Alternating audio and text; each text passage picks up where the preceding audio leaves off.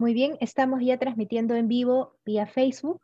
Si lo tienen a bien los señores panelistas, los doctores que nos acompañan esta mañana, y siendo ya las 10 en punto, hora Lima, 9 de la mañana en Costa Rica, 11 de la mañana en Chile, 12 del día en Belo Horizonte, Brasil. Les damos la más cordial bienvenida a este conversatorio internacional sobre administración de justicia y virtualidad. Esta mañana nos acompañan los doctores Héctor Lama More, juez supremo titular, el doctor Rafael Rodríguez Salazar, abogado e investigador profesional criminológico de Costa Rica, el doctor José Eduardo Chávez, doctor en Derechos Fundamentales, quien nos acompaña desde Belo Horizonte, Brasil, el doctor e ingeniero César Moya desde Chile, experto en ejecución de administración de empresas, ingeniero civil maneja todo el, conocimiento sobre lo que es tecnología, digitalización, y como moderador de mesa, el doctor Miguel Falla Rosado, profesor de la Universidad Católica Santo Toribio de Mogrovejo y quien ha tenido a bien reunir a este interesante panel para que hablemos esta mañana de Administración de Justicia y Virtualidad. Les quiero comentar también brevemente la secuencia de este conversatorio. Primero, cada uno de los expositores intervendrá por un periodo de 15 a 20 minutos. Y tras eso, tras la ronda de exposiciones, daremos pase a las preguntas y comentarios. Todos los panelistas que nos acompañen ahorita en la sala de Zoom van a poder hacer sus preguntas a través del chat, las leeremos al final de las exposiciones y si nos permite el tiempo, también estaremos pendientes de los comentarios o preguntas en Facebook. Muchísimas gracias. Dejo en el uso de la palabra al doctor Miguel Falla. Adelante, por favor. Buenos días. Sean ustedes, sean ustedes bienvenidos a este conversatorio que se realiza gracias a las gestiones y a la eh, buena voluntad y apoyo de los directivos de la Escuela Garantista, de los directivos de la Facultad de Derecho de la Universidad Católica Santo Toribio Morovejo de Chiclayo, Perú, eh, y también en especial a eh, don Héctor Lama More, don Pepe Chávez eh, de Resende Jr., don Rafael Rodríguez Salazar y don César Moya Tapia. Muchas gracias. En primer lugar, también para enviarles un fuerte saludo a, toda, a, todas las personas que nos siguen, tanto en Facebook como en Zoom, porque todos estamos interesados qué nos va a deparar el COVID-19 o la COVID-19 para el sistema de administración de justicia.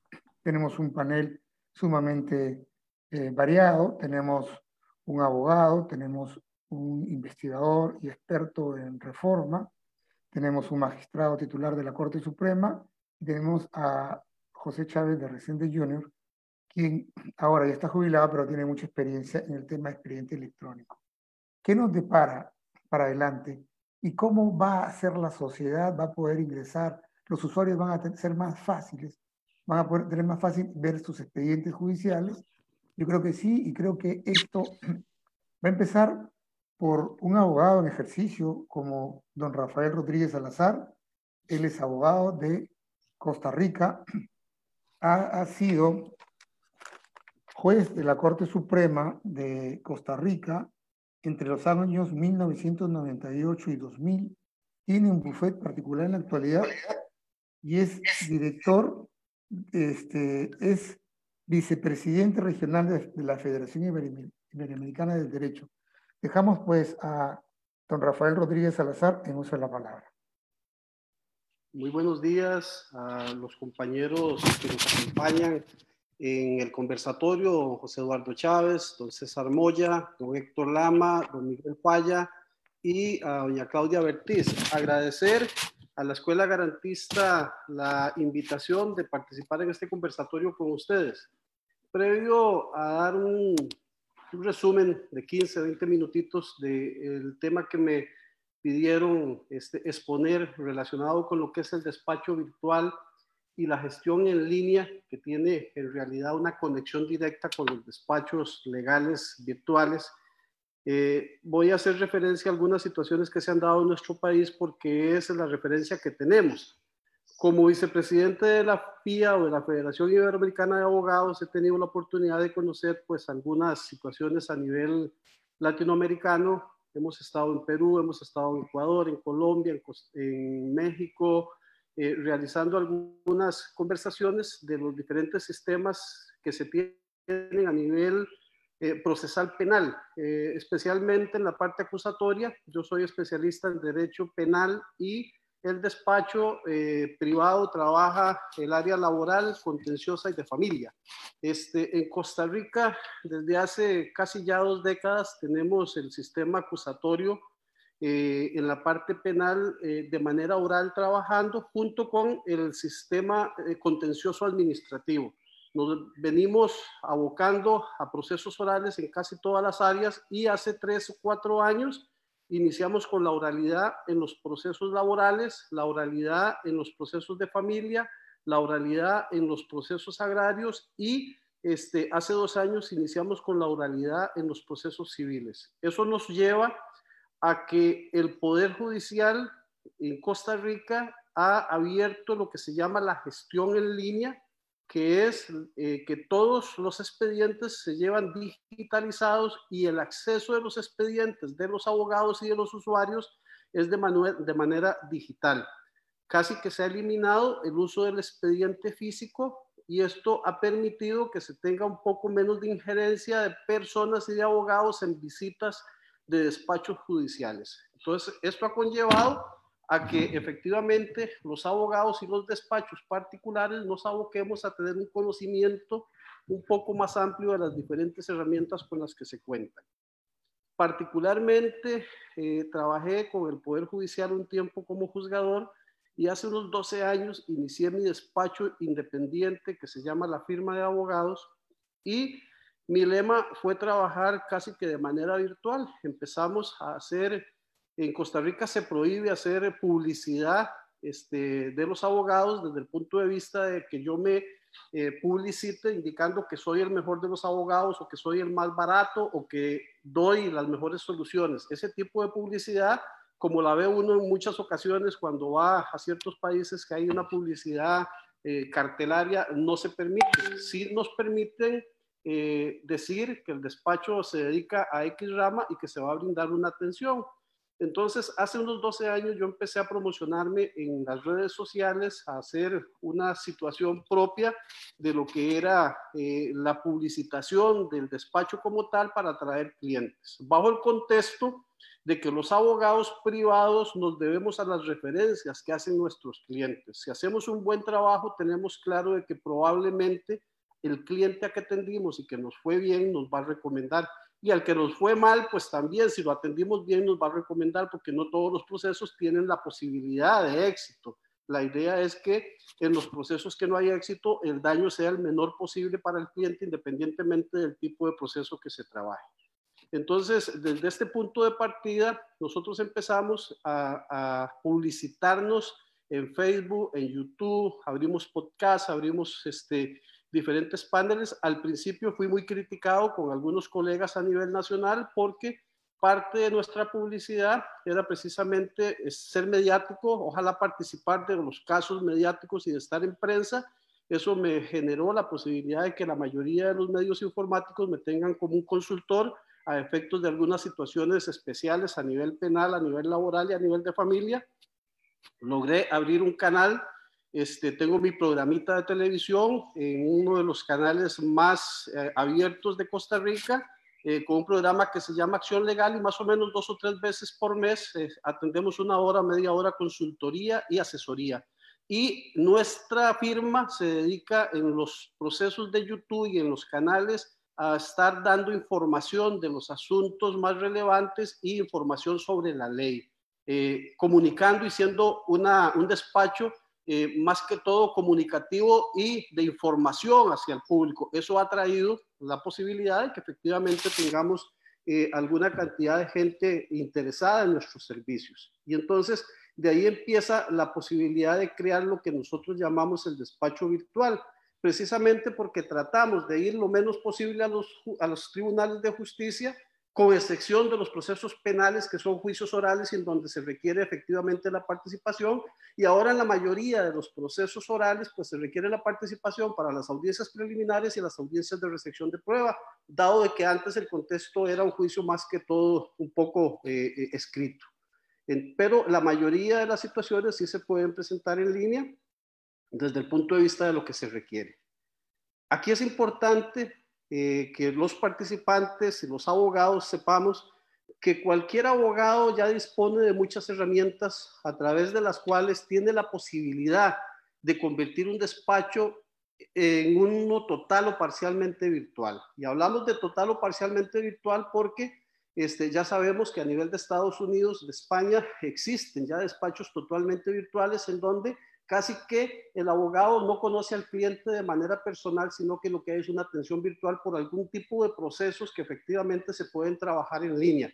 Es muy difícil en el área penal y en los procesos orales, en donde las audiencias son orales, establecer esto, pero sí tenemos procesos de carácter familiar, de carácter comercial, de carácter civil que se pueden manejar la mayoría de las veces en línea, inclusive con el otorgamiento de poderes especiales que permiten eh, precisamente esa participación del abogado de manera directa.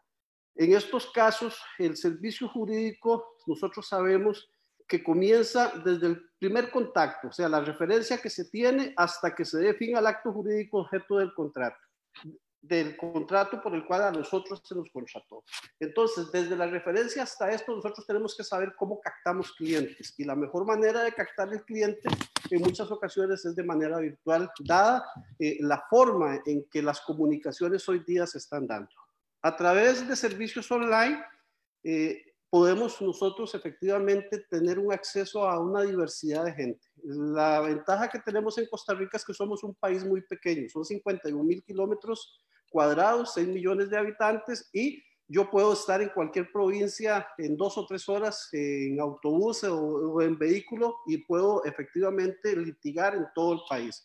Costa Rica tiene un colegio de abogados, un único colegio de abogados, una colegiatura obligatoria. Esto conlleva que efectivamente para nosotros poder litigar tenemos que estar suscritos al colegio de abogados y habilitados por este colegio de abogados. Entonces, eso nos permite a nosotros poder ejercer en cualquier eh, provincia de las siete que constan en nuestro país. Eh, es importante saber que hace tiempo la tecnología es un catalizador de cambios y esto no solo a nivel empresarial, sino que nosotros como despacho, que ya somos empresas, tenemos que saber que este, este catalizador de cambios es parte de lo que nosotros hacemos. Y estos cambios favorecen a las empresas para que aumenten su productividad y que adopten modelos de negocios más competitivos dejando atrás los modelos tradicionales. Nosotros, los abogados un poquitito más antiguos, de hace 20, 30 años, no esperábamos lo que nos iba a pasar. Me acuerdo de que en mis inicios como juez lo que tenía que hacer era eh, redactar una sentencia con una maquinita de escribir y si me equivocaba tenía que ponerle el RADEX el CORES y tratar de hacerlo y ahora eh, la tecnología es tan fácil que inclusive nos encontramos el copy-paste y este, eso ha generado también inclusive un problema eh, dado de que no existe eh, bajo el contexto de que se quiere copiar todo una jurisprudencia un poco más abierta como la teníamos antes. En la empresa jurídica, los, los despachos virtuales también están siendo objeto de cambios y nosotros efectivamente podemos tener la posibilidad de ver qué hacemos o qué no hacemos. La forma de trabajar para seguir siendo competitivos los abogados deben estar atentos a la rentabilidad y a los indicadores generales de rendimientos financieros para ajustarnos eh, precisamente a esa forma de trabajo que se necesita. Y si nosotros eh, vemos esos indicadores, nos ayudan a identificar en qué áreas se debe invertir a nivel del despacho tiempo y energías para ser más rentables. Esto depende de qué es lo que nosotros queremos hacer en las diferentes ramas que tenemos. Ya sabemos que hay una gran variedad de herramientas generalistas que permiten eh, precisamente eh, a través de estos procesos en línea tener expedientes en línea en lo que llamamos la nube y hacer revisiones de estos expedientes no solamente por parte del abogado, sino por parte de los usuarios. Y hay despachos que tienen un sistema de administración de expedientes judiciales y administrativos en donde se da acceso precisamente a esos clientes. En nuestra firma, nosotros manejamos los expedientes de manera digital y el cliente tiene acceso a estar revisando cómo se está manejando su expediente desde el momento en que se presenta una demanda o desde el momento en que se hace una gestión hasta el momento en que se termina. Claro, con sus límites de seguridad de hasta dónde tiene el cliente acceso, al igual que nosotros en los expedientes de gestión en línea tenemos acceso a nivel judicial, porque el expediente está digitalizado, tenemos un acceso que nos permite estar revisando eh, de manera cierta cómo es que se va dando. Ahora, ¿qué servicios podemos ofrecer en un despacho virtual? Todos los que ofrece un despacho legal, desde el inicio de la posibilidad de reunirnos virtualmente con un cliente que no llega a la oficina hasta la posibilidad de firmar documentos con una firma digital. Hemos tenido la ventaja de que nuestro gobierno se ha dado la apertura del gobierno digital y trabajamos con firma digital que ya tiene las características propias de eh, enviarle un documento al cliente, fírmelo digitalmente y me lo devuelven y me da la garantía de que ese cliente efectivamente es el que está generando esa firma con todas las consecuencias legales que tienen para ello. Podemos dar un servicio de asesoramiento jurídico con herramientas de gestión en línea, como son este tipo de herramientas que tenemos, el Zoom, el Skype, el Facebook Live. Eh, podemos hacer un formato de reuniones y citas online donde se puede agilizar la prospección de clientes potenciales desde el punto de vista de lo que nosotros hacemos. Estamos generando nosotros eh, constantemente pequeños videos de 3, 4, 5 minutos en donde le decimos a la población qué tiene que hacer en un caso en específico y la población, si tiene un problema en esa línea, pues nos va a contactar a nosotros de manera directa y podemos eh, utilizar el despacho virtual como un medio de este, brindar información y recibir documentación. Esto nos permite a nosotros poder dedicarnos un poco más de tiempo a algunas labores que requieren la preparación en aquellos procesos eh, orales y judiciales como son los penales para efectos de mejor reunión y, y, tener menos acceso del cliente hacia la oficina. Y esto en tiempos de COVID ha sido estupendo porque la gente ha tenido que adecuarse, abrir sistemas para reunirse de manera virtual y para evitar el contacto que se está dando bajo el contexto de estas cuarentenas en que nos han estado poniendo en todos los países. Importante, no se trata de sustituir la presencia física por una exclusivamente online, sobre todo si el despacho no es capaz de ofrecer un valor añadido con esa posibilidad. O sea, aquí nosotros no podemos pensar en decir que vamos a sustituir esta presencia si no tenemos otros medios que generen un, un, este, una posibilidad diferente a la gente. Sin embargo, actualmente existen ya multitud de herramientas que permiten a cualquier abogado trabajar de forma online con el objetivo de ser más eficiente con sus servicios, aportando de forma innegable un valor añadido a sus clientes, que eso es lo que se requiere. Nos vamos a preguntar qué riesgos tenemos. Sí, claro, tenemos riesgos. Si Internet es una oportunidad para todos los abogados, la transparencia, los estándares de calidad que, se exigen, también representan un desafío que no de manejarse, que no manejarse adecuadamente pueden dar el traste con el bufete virtual. Entonces, aquí tenemos que saber que requerimos seguridad, una tecnología adecuada, un marketing adecuado, los contenidos que nosotros estamos manejando que sean adecuados el tipo de servicio e incluso el ámbito geográfico desde donde va a operar son elementos que nosotros tenemos que analizar porque tenemos que generar confianza en esta situación online que nosotros queremos hacer. Esto desde el punto de vista del despacho legal. Les decía que a nivel judicial en Costa Rica ya todos los procesos se manejan en línea, todos aquellos procesos en los que hay eh, una serie de audiencias orales generan esa participación online a los abogados y a los usuarios con su número de ID, con su número de cédula, con su número de identificación, con su número de pasaporte, con la cédula de residencia. Si tienen un, expediente judicial, eh, piden acceso a los expedientes que tienen a nivel este, judicial y ahí van a tener un servicio online. Esto les permite a los usuarios en esta gestión en línea Primero, consultar los expedientes. ¿En qué condición se encuentran esos expedientes desde el momento en que se presenta la demanda hasta que tengan una sentencia y las fases recursivas? Se permite el envío de casos nuevos o demandas. Esto quiere decir que si yo presento una demanda laboral, que si presento una demanda de familia, una demanda civil, la puedo presentar de manera virtual con toda la documentación en un PDF subida a un sistema que me genera desde el inicio de que se envió ese sistema al Poder Judicial ya un, número único de casos y de expediente que se va a mantener durante todo el tiempo. Si se interpone una sección de competencia por falta de territorio y el despacho al que lo envíe se declara incompetente, se va al, al despacho competente con ese mismo, mismo número único, únicamente con que cambia el despacho que hay. Este, este, se tienen solicitudes de órdenes de apremio en casos eh, de pensiones alimentarias en donde nosotros tenemos el apremio corporal, entonces se hacen gestiones en líneas de apremio por parte de las beneficiarias. Tenemos la consulta de impedimentos de salida del país. Cuando las personas tienen impedimentos de salida, se puede consultar en línea si X persona tiene o no, de acuerdo con su ID, con su número de cuenta. Se hacen solicitudes de hojas de delincuencia, de antecedentes en línea que llegan a un sistema digitalizado para que las personas no tengan que estar visitando los tribunales. Hay agenda en línea de juicios orales, este, donde se puede consultar si los despachos, cuáles despachos tienen juicios orales y si hay choque de agendas a nivel virtual con el despacho particular y el despacho judicial.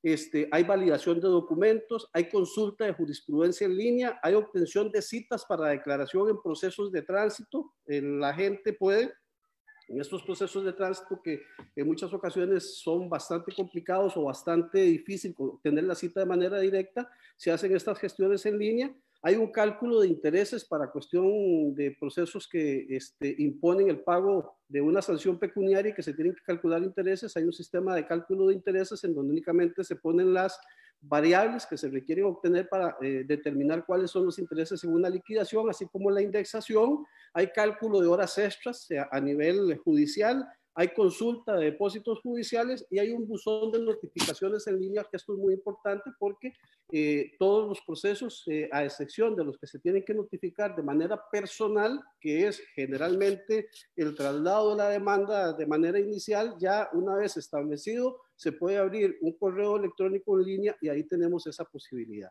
Esto es parte de lo que se genera a raíz de lo que nosotros queremos eh, generar como la posibilidad de que el despacho atienda lo más posible que se pueda en línea a sus clientes y de que traten de buscar una solución y que además de esto ubiquemos a nivel de los despachos judiciales pues una menor atención para tratar de bajar la mora judicial. Esa sería mi primera intervención a efectos de que se conozca un poquitito qué es lo que nosotros pensamos del despacho virtual y qué es lo que a nivel del país en línea pueden generarse a nivel de Costa Rica. Quedo atento a las preguntas de los participantes y este, a la espera de las eh, demás disertaciones de quienes me acompañan en, en este conversatorio. Muchas gracias. Muchas gracias, doctor Rodríguez. Miguel, tu micrófono. Muchas gracias, doctor Rodríguez. Le agradecemos el respeto escrupuloso al tiempo.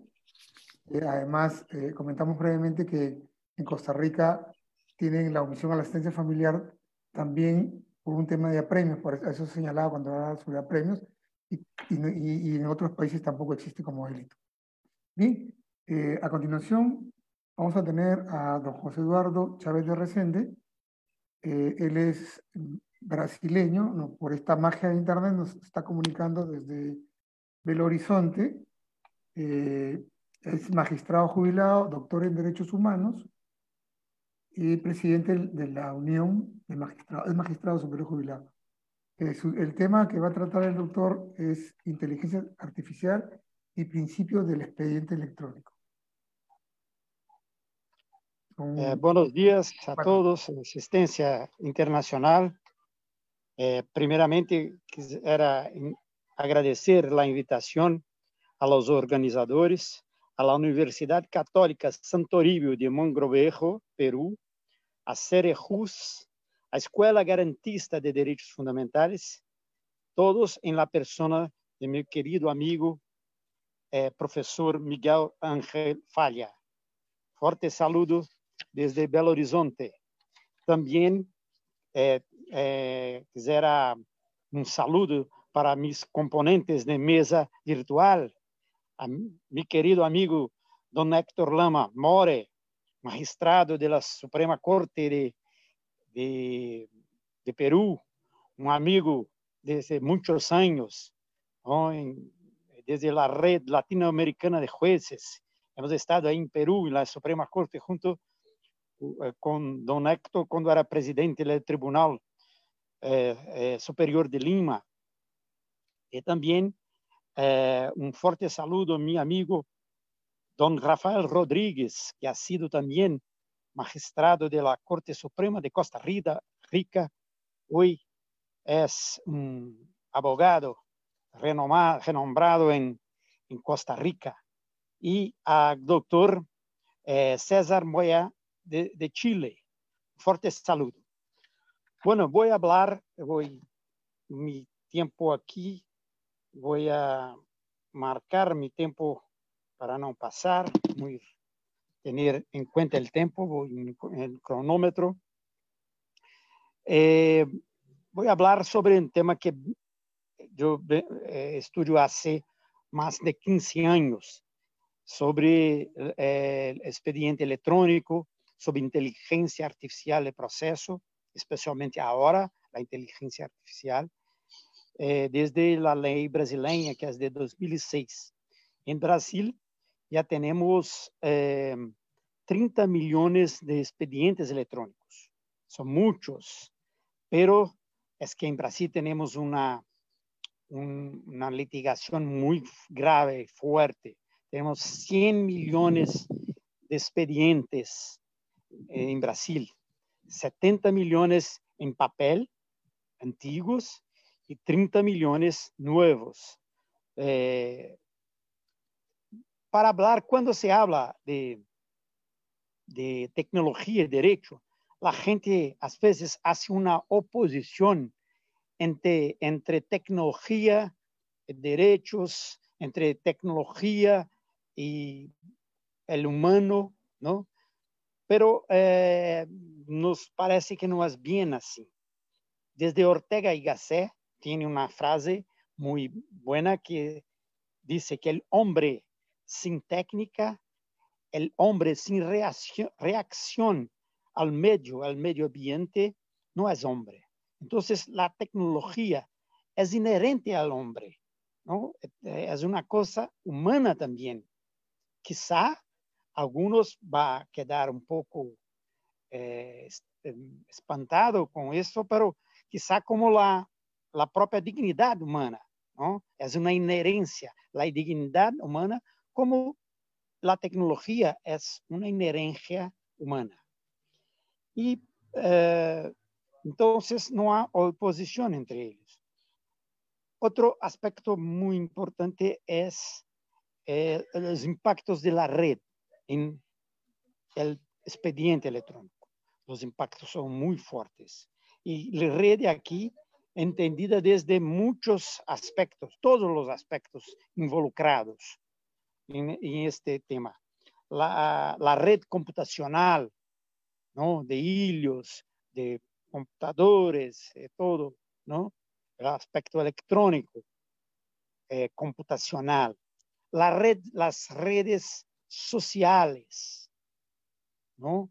Y la red son eh, una red humana. Entonces, cuando los, los impactos de, las, de, de la expediente electrónico es el impacto de las redes sociales también, no so, solamente aspecto eh, vamos dizer, electrónico, eh, tecnológico, pero os impacto de la organización humana en red, de las redes sociales. Eh, está é interessante, podemos utilizar a metáfora para entender este tempo, a metáfora de Hegel, o filósofo do idealismo alemão, Hegel, eh, eh, sobre la, eh, la coruja. Me he olvidado cómo se habla coruja en, en castellano. Eh, eh, eh, es pájaro de la noche con los ojos bien grandes. No me acuerdo el nombre.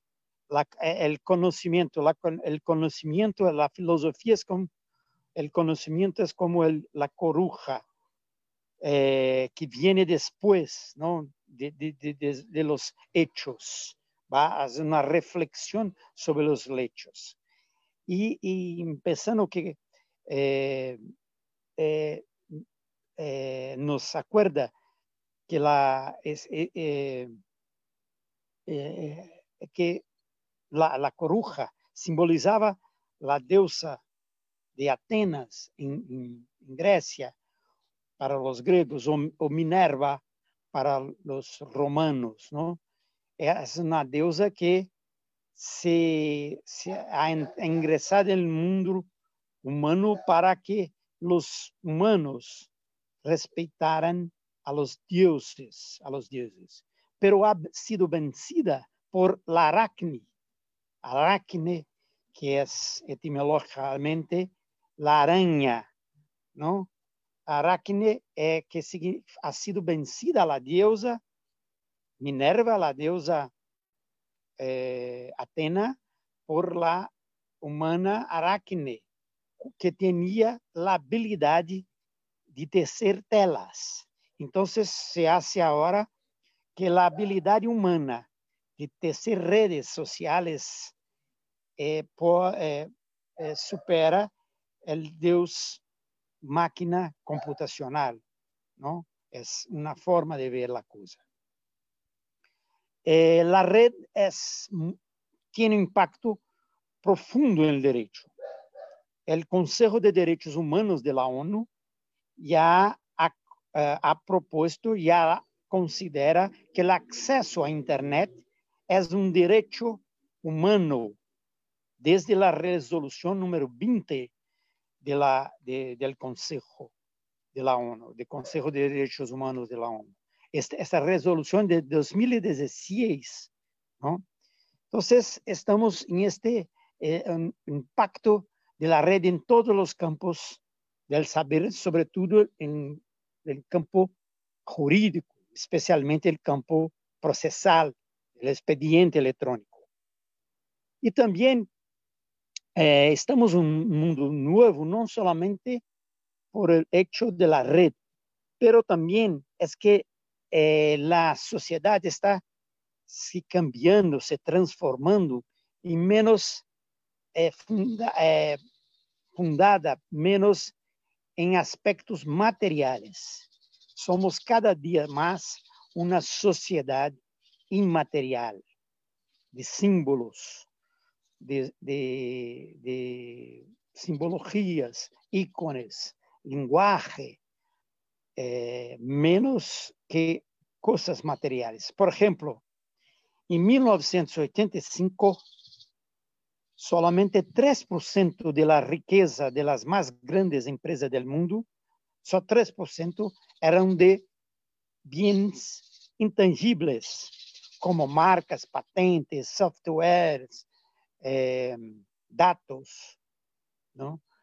Eh, solamente tres. 97, 97% de la riqueza era de bienes materiales concretos, tangibles. Pero ahora, 84%, 80, desde 3 a 84% de la riqueza de las grandes empresas es intangible son marcas, son patentes, son softwares, son eh, eh, datos, sobre todo datos ahora en la era del Big Data. Entonces estamos en otro mundo, un mundo intangible, un mundo post-material, ¿no? Entonces el mundo del Big Data, el Big Data que eh, involucra la idea de inteligencia especial para operar este Big Data. Y, y este Big Data, eh, que es, puede nos traer muchas informaciones útiles, estupendas, para dominar el medio, el medio ambiente, para una mejor calidad de vida, una, una existencia más eh, inteligente, un conocimiento más inteligente, pero tiene otro aspecto que tenemos que tomar en cuenta, es que la red puede enredar, puede confinar la gente por con muchos datos. La inteligencia artificial funciona bien. La inteligencia artificial, desde el aprendizado de máquina, eh, solo funciona bien con muchos datos. Con pocos datos no funciona bien.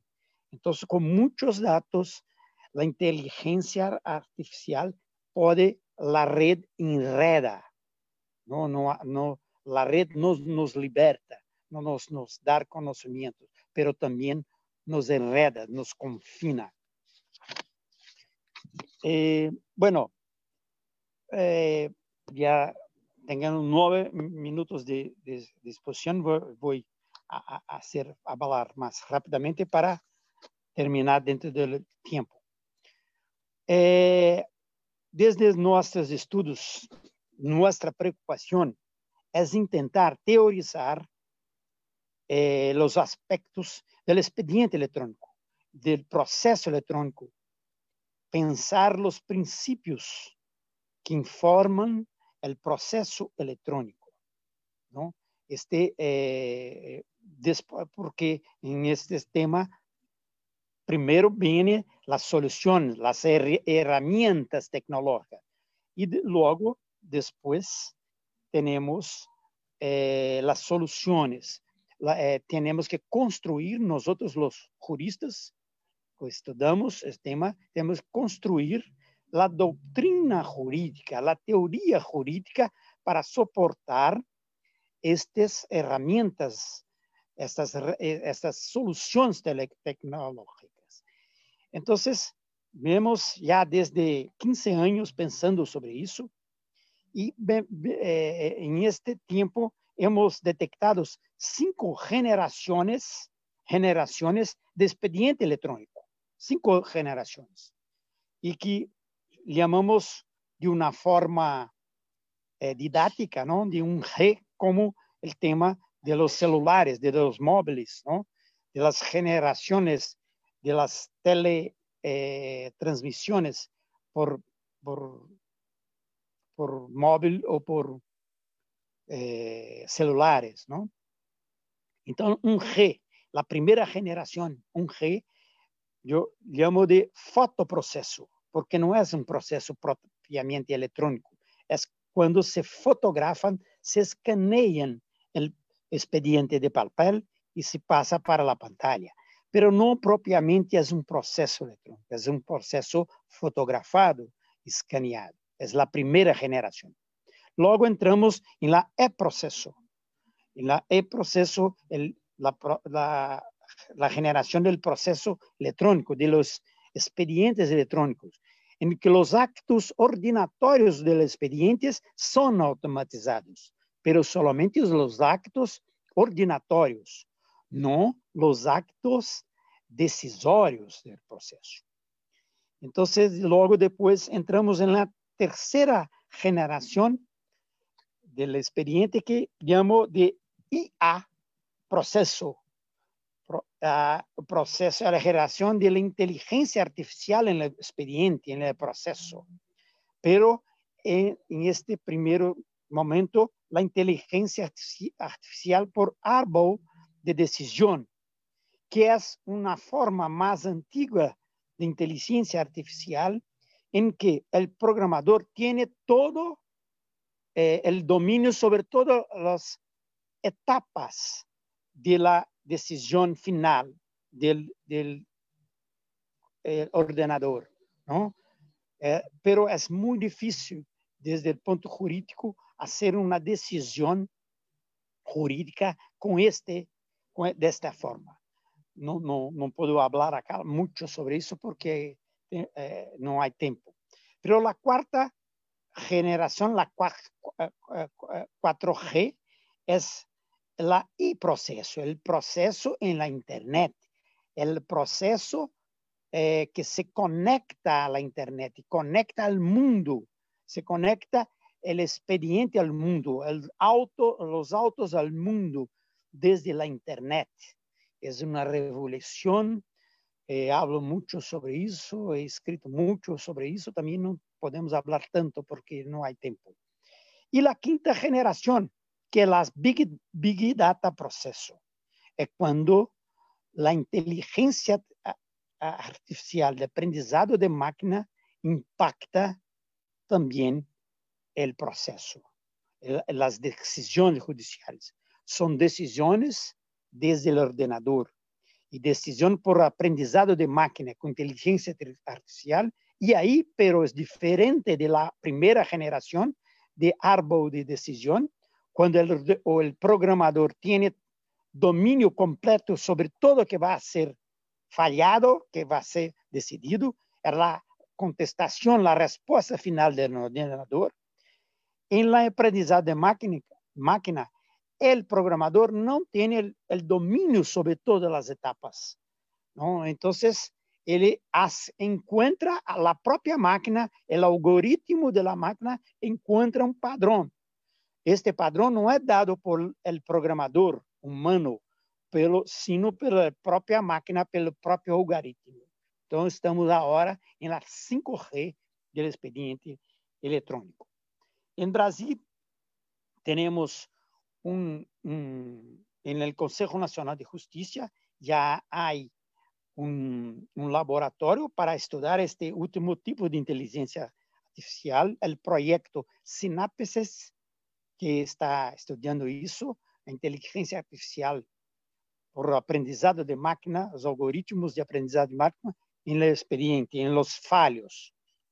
E também agora, com a pandemia, eh, temos, estamos começando, mas tínhamos pouca coisa experiência em este tema, que são as vídeo, os vídeos, os telejuízos, os videojuízos. Estamos agora com uma, com uma una cooperación con la empresa Cisco Company, la Cisco Company que ha cedido para el Poder Judicial de Brasil su sistema de videoconferencia que se llama WebEx. Pero tenemos ya, estamos realizando, pero hay un problema cuando son testigos, porque antes teníamos testigo desde videoconferencia, pero ese, este testigo iba hasta, hasta el juzgado más próximo de su casa e o juiz estava em, em seu juzgado original, não numa carta de aorto, por exemplo. O juiz em seu juzgado original e o testigo em la outra eh, em outro juzgado, sendo eh, escutado desde o sistema de videoconferência. Pero como agora os juzgados estão cerrados, há o problema de como escuchar esse testigo em sua casa, el despacho del abogado, ¿eh? cómo garantizar la isención de este testigo. ¿no? Entonces, es un problema que estamos ahora mirando cómo vamos a hacer. Entonces, para finalizar, ya tengo 17 minutos de ponencia para los tres minutos finales. Solamente decir que eh, hemos presentado ya hasta hoy 10, 10 nuevos principios del expediente electrónico. El principio de la conexión, principio que son similares a los, a los pero distintos, similares pero distintos. Principio de conexión, principio de la interacción y no simplesmente contradictorio, princípio de la instantaneidad y no simplesmente celeridad, princípio de la inmaterialidad princípio da responsabilidade algorítmica, princípio da hiperrealidade, princípio da preservação de los dados sensíveis, enquanto o princípio tradicional de publicidade do processo, do expediente. Então, acá é preservação de dados sensíveis, é mais importante. É, é o princípio da transparência tecnológica. Os códigos do Poder Judicial têm que ser conhecidos por todos tiene que ser abiertos, todos tienen que saber eh, códigos abiertos, ¿no? No códigos propietarios cerrados. Y el principio de la desterritorialización. No hay más eh, debate sobre eh, el juzgado que tiene competencia territorial. Ahora competencia solamente material, absoluta. Territorial no. Se puede cualquier en cualquier parte del país porque eh, por videoconferencia todo no pasa. Y sobre eh, la inteligencia artificial en proceso, eh, es importante la reflexión final sobre eso, es que la inteligencia artificial para el fallo, para la decisión judicial, parecía que era una forma de no tener los que se llaman los sesgos cognitivos, las parcialidades personales de los jueces. Pero ya varios estudios demuestran que no es bien así, que los algoritmos también discriminan, que los, eh, los algoritmos encuentran padrón de discriminación en los fallos humanos y cristalizan y reproducen de forma más acentuada todavía esses padrões de discriminações em los falhos.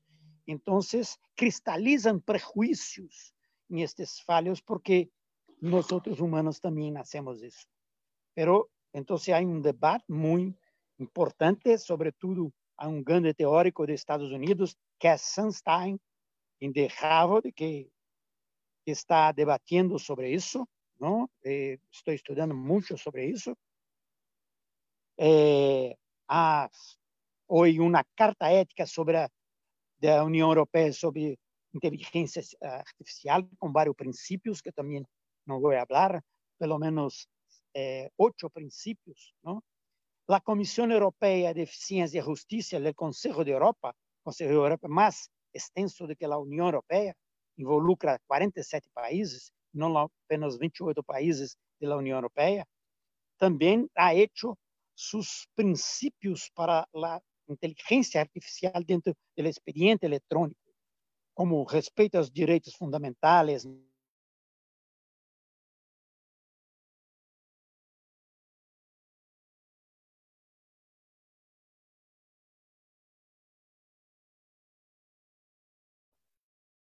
Nos congeló brevemente la imagen del doctor Chávez. Para cada, para cada tema de este eh, podemos falar horas. Então, apenas é, é esta panorâmica. Muitas graças. É a única mensagem final que não podemos ter medo da tecnologia. Não podemos incidir em obscurantismo tecnológico, pero a la vez não podemos também cair em triunfalismo tecnológico, el eh, determinismo eh, tecnológico. Tenemos que tener ciencia, eh, eh, ver con visión crítica, pero no obscurantista, los desarrollos tecnológicos y sus impactos en el Poder Judicial y en expediente electrónico. Muchas gracias. Estoy a disposición de todos para contestar preguntas. Muchas gracias. Muchas gracias. Muchísimas gracias, Pepe Chávez hemos tenido en Chiclayo también en la Universidad Católica Santo Toribio de Morovejo. Bien, continuamos con eh, César Moya Tapia. Él es ingeniero, administrador y abogado. Cuando lo conocí, había hecho el primer juzgado electrónico en Chile, con algunos magistrados muy reconocidos allá. Ha sido, ha sido administrador de un juzgado allá, ahora es un consultor internacional eh, se ha graduado también como abogado y ha trabajado en muchas reformas de diferentes países en Sudamérica. Vamos a dejarlo con el tema con, versión jurídica administrativa, eficacia judicial de la oralidad. Atreverse es el momento, ¿no, don César Moria Tapia? Eh, claro que sí, amigo mío. Eh, primero, saludar a todos los panelistas y a los asistentes. Les agradezco la oportunidad que nos dan eh, de poder comunicarnos aún en estos tiempos que son bastante complejos, ¿no? Pero pese a todo, tal como decían algunos panelistas anteriores, esta es una gran oportunidad de poder demostrar realmente que lo que se instaló a inicios de la reforma, que tenía que ver con dejar los papeles de lado, es decir, el sistema inquisitivo, y empezar con un sistema oral acusatorio, eh, fue una apuesta, fue una apuesta bastante atrevida muy audaz al principio de los tiempos, pero yo creo que eh, hoy en día lo hemos visto quizá con nuestros hijos teniendo clase en Zoom, porque no pueden ir a las escuelas a producto del, del virus, nos ha dejado más que claro que los temores que podíamos tener no son tales. Exactamente existen riesgos que están asociados a la tecnología, pero en la medida que vamos hablando el tema que tengo preparado para hoy día, nos podremos dar cuenta que esos riesgos pueden ser controlados, podrían ser mínimos y creo que los beneficios siempre serán mejores que los riesgos que podamos tomar. El tema que yo tengo preparado para hoy es conversión jurídico-administrativa. No, no, existe como cátedra, no existe como tema, no existe como metodología. Eh, es algo que surgió en la medida que se fue avanzando en las reformas procesales penales de Latinoamérica, en Chile a partir del 2004, digitalización absoluta, pero el tema era cómo uníamos los lenguajes jurídicos y los de gestión administrativa. Era complicado. Sabemos que muchas reformas de Latinoamérica optaron por tener un sistema de abogados que tenían que ser los jueces, que manejaban un lenguaje bastante particular para los que no éramos abogados en ese tiempo, pero los ingenieros manejaban otro tipo de lenguaje, que tenía que ver con optimización, que tenía que ver con eh, búsquedas, catalizador, productividad. Eh, es decir, muchos términos asociados al ámbito de la gestión administrativa. Se metieron a los tribunales por un tema de hacer más eficientes los procesos, pero mm, no fue fácil fue un trabajo bastante duro. Eh, se pueden distinguir claramente algunos periodos, como fue el inquisitivo, el anterior, el oral acusatorio que llegó, luego llegó el mágico momento de la digitalización y la virtualidad, pero yo diría que en este momento tenemos que pasar a una segunda etapa. Esta segunda etapa tiene que considerar, evidentemente, que todos los procesos digitales que se han hecho a nivel de tribunal puedan hacerse a la luz de una máxima que yo lo tengo en mi... No la quiero poner ahora para, aprovechar de, que nos veamos. De una frase que yo acuño, que la quiero leer definitivamente, que dice, con extrema rigurosidad y con la mayor simpleza, lograr los efectos jurídicos contenidos en las resoluciones judiciales. Esta frase lleva implícita muchas cosas, porque al margen de todos los avances que se han hecho en Latinoamérica de contar con videoconferencias, videochat, tener Facebook, poder incluso declarar vía eh, remota por algún sistema, a veces nos quedamos en pequeños detalles al interior de un tribunal o también de algún staff de abogados, en poder convertir este lenguaje, pero que sea entendible por la parte receptora fácilmente, que no desvirtúe los efectos que tiene para la parte receptora para que pueda resolver correctamente, pero además que yo, cuando tenga que recibir el insumo de vuelta, también sea de una mejor manera. La conversión jurídico-administrativa nace precisamente a raíz de que al poder apoyar ciertas reformas en Latinoamérica, uno va descubriendo que los árboles no me dejan ver el bosque. Lo escucharon bien. No, sé que el tema es al revés, ¿no? Dice uno, el bosque no me deja ver los árboles. Pero esto es al revés. Entiendas esta metáfora porque es muy importante. A veces pequeños detalles como un simple ingreso de un documento que ya sabemos que es muy fácil introducirlo. Tenemos muchas formas de hacerlo llegar. Tenemos incluso mecanismos de control para poder decir que ese documento va a llegar con una firma digital, con una huella electrónica o cualquiera sea. Pero ¿cómo nosotros vamos tomando ese insumo como tribunal y lo vamos transformando en algo que salga rápido hacia las partes? Ese es el gran desafío que hay ahora, según lo que yo he visto, y me van a disculpar los países que ya hayan avanzado en este tema. En definitiva, lo que se quiere lograr es que con la máxima simpleza, es decir, cómo yo logro hacer simple un proceso jurídico administrativo. Aquí empezamos en materia. No es clase, por si acaso. Empezamos en materia. El Código Procesal Penal, ya sea familiar, laboral o lo que sea, nos habla de procesos. Son procesos que están insertos en él. Tenemos dos formas de analizarlo, o más de una quizás, más de dos.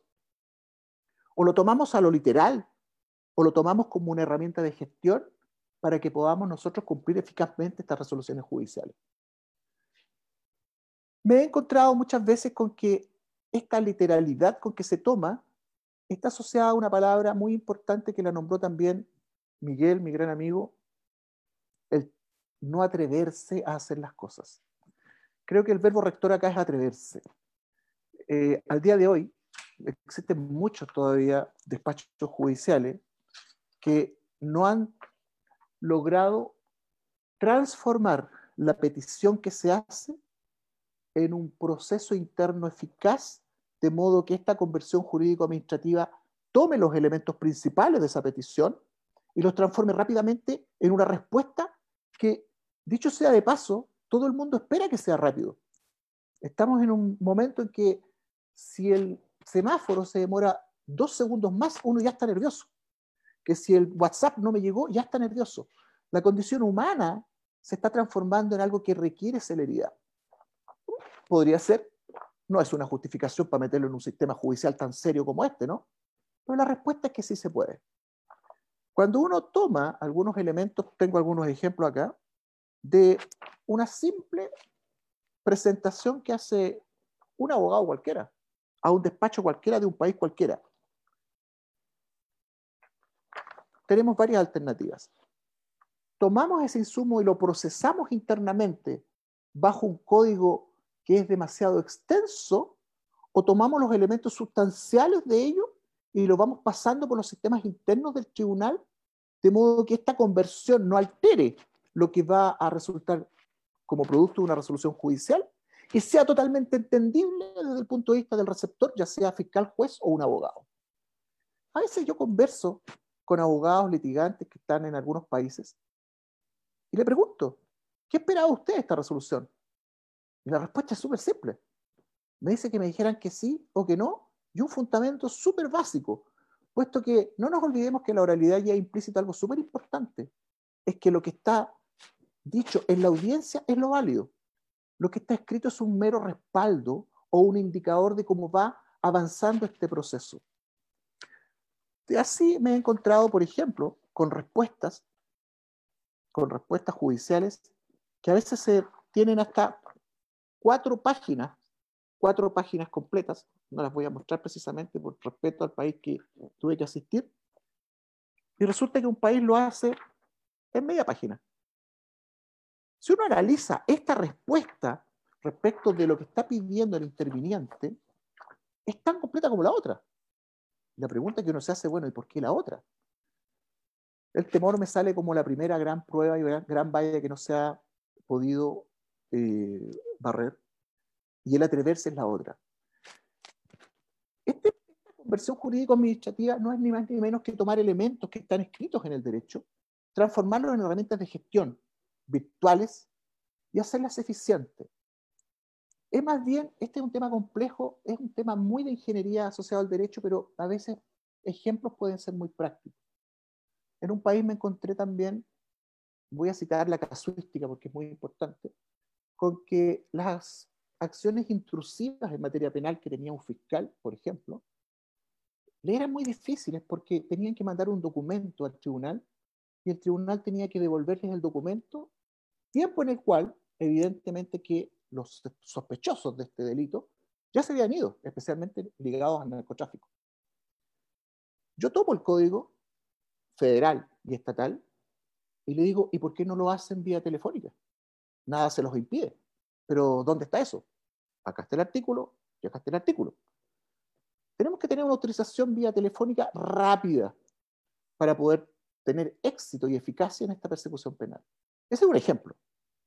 Bueno, se logró, se hizo y se instaló. Pero no crean que fue fácil, porque esto que puede ser mágico para algunos, decir, oye, qué bueno que está esto, requiere el concurso de muchas voluntades para poder aplicarlo. Cuando uno habla de conversión jurídico-administrativa, es precisamente eso, buscar hallazgos dentro de la materia penal, transformarlos en una materia de gestión administrativa y darle eficacia al cumplimiento de la norma. No es más ni menos que eso puedo entender que puede ser un tema más o menos complejo para los que nos están escuchando, puesto que me da la impresión que no creo que haya muchos ingenieros entre medio, pueden haber muchos abogados, pero de verdad lo que uno busca cuando se mete al mundo del derecho y desde el mundo de la gestión es hacer eficiente algo, pero nunca pasando por alto lo que es la resolución de la judicial. Les voy a poner otro ejemplo que es muy importante.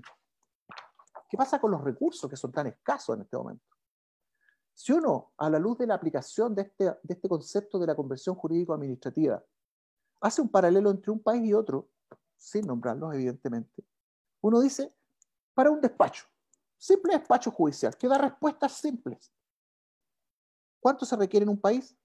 Uno. ¿Cuánto se requiere en otro país? Cero.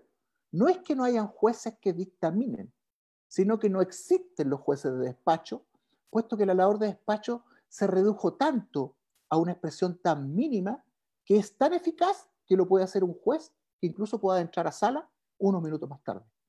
Eso quiere decir que el despacho se resuelve en tres o cuatro líneas, tal como lo vimos en el ejemplo que yo puse acá. Que es, ese es el texto. Eso es lo que espera el interviniente. Ayudantes. En los países que no tienen conversión tienen tres, más o menos por juez de despacho. En países a lo sumos uno que lo tienen. El ahorro es significativo. Notificadores, uno. En los países que tienen cero, no tienen notificadores. En materia penal, especialmente en materia penal. Archivos, generalmente tienen archivos porque tienen duplicado el sistema y tienen un gran archivo. Ojo, un gran archivo. Ni siquiera es un archivo es un gran archivo. Me he encontrado en tribunales donde hay una sala de audiencia llena de archivos, estando en la virtualidad. En los países que han optado por esta metodología, cero. Eh, ayudantes, papel, ni que hablar. Para cada respuesta se requieren 21 hojas de papel. En los países que tienen la conversión, cero. Escáner, uno. ¿Para qué? Si tenemos una transferencia electrónica, tal como habló el doctor, eh, de Brasil, no recuerdo el nombre, me disculpa, estamos en una etapa en la cual ya podemos transferir electrónicamente muchos, muchos antecedentes. No necesitamos llegar al tribunal y escanearlo todo. Son excepciones. Oficios. Los oficios todavía se usan en muchos países. Son cinco y cada uno contiene tantas hojas como la resolución que sacó un juez que tiene un contenido tan grande que al final los mismos fiscales y defensores me dicen, yo no quiero esto, yo quiero la respuesta, porque yo ya sé lo que pedí. Por lo tanto, si, lo que estoy pidiendo es algo, yo quiero saber si el juez lo analizó desde el punto de vista judicial, si se acoge no lo que yo estoy pidiendo y que me digan que lo haga o que no lo haga, un plazo, lo que sea. Entonces, tenemos desde el punto de vista de la conversión mucho que decir, mucho que hacer todavía, puesto que los países han avanzado en la reforma, tienen los elementos tecnológicos, tienen muchas ideas si ustedes se dan cuenta, en sus propios países tienen muchas ideas. Uno desde el celular puede estar viendo si llegó la notificación o no. Eso es grandioso. ¿Dónde está el punto? En la generación actual. ¿Dónde quiero yo buscar la resolución a algo que estoy pidiendo desde el punto de vista jurídico, administrativo? Ojo, dije, con suma simpleza, pero acatar 100% las resoluciones jurídicas. No nos podemos salir de ese marco. Ese es nuestro marco de acción. Por lo tanto, cuando uno mete ingeniería, esos artículos que están ahí, va descubriendo que hay elementos que sin salirse del derecho nos ayudan a los que nos ofrecen la solución y tanto a los que nos piden, más que la solución, la petición. Tenemos otros indicadores súper importantes. Eh, red de Internet, basta una, ¿cierto? Oficio. Los días y los tiempos, ni que hablar. Cuando todavía estamos con un sistema mixto entre papeles y virtuales, a veces se demoran dos o tres días en despachar una notificación. Con la conversión son 20 minutos, máximo 20 minutos. Esto que tengo acá está medido, ¿eh? está absolutamente medido. Errores, ni que hablar. Cuando uno empieza a hablar de errores en un proceso humano que puede ser muy virtual y lo hace también mecanizado humanamente, lo que está haciendo definitivamente es digitar a veces errores. Ejemplos de estos hay muchos.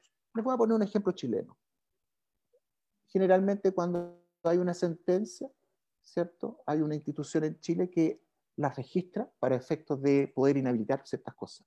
Pero cuando hablo con la institución le digo, ¿y usted qué espera de todo esto? ¿Que le mande la sentencia entera o que le mande solamente la parte que le va a restringir al ciudadano, ¿cierto? Que tiene una condena que puede ser, ¿cierto?, de tal o, o cual año. ¿No? A mí me interesa eso. Lo demás que dijeron, que no dijeron, cómo se llegó a la conclusión, a mí como institución no me interesa. Perfecto. Nos atrevimos, Viña del Mar, año 2005, a mandar solamente la parte resolutiva. 20 o 30 hojas de sentencia que estaban escritas, que antes de que mandarla, no se hicieron y se mandó solamente la parte resolutiva. Y la institución, la cual tiene que recoger estos datos, lo agradeció infinitamente. ¿Por qué? Porque suele suceder que en esta escrituración de una sentencia hay muchos errores intermedios, de tipeos de carnet de identidad o de DNI, que le llaman ustedes algunos, de nombres o faltas de, faltas de ortografía, y esta institución automáticamente las devolvía. El 90% de todas estas sentencias se devolvían para que fueran rectificadas. Yo me dice, pero ¿por qué? Si no está pidiendo todo eso la institución, está pidiendo la parte resolutiva. Bueno, se agradeció.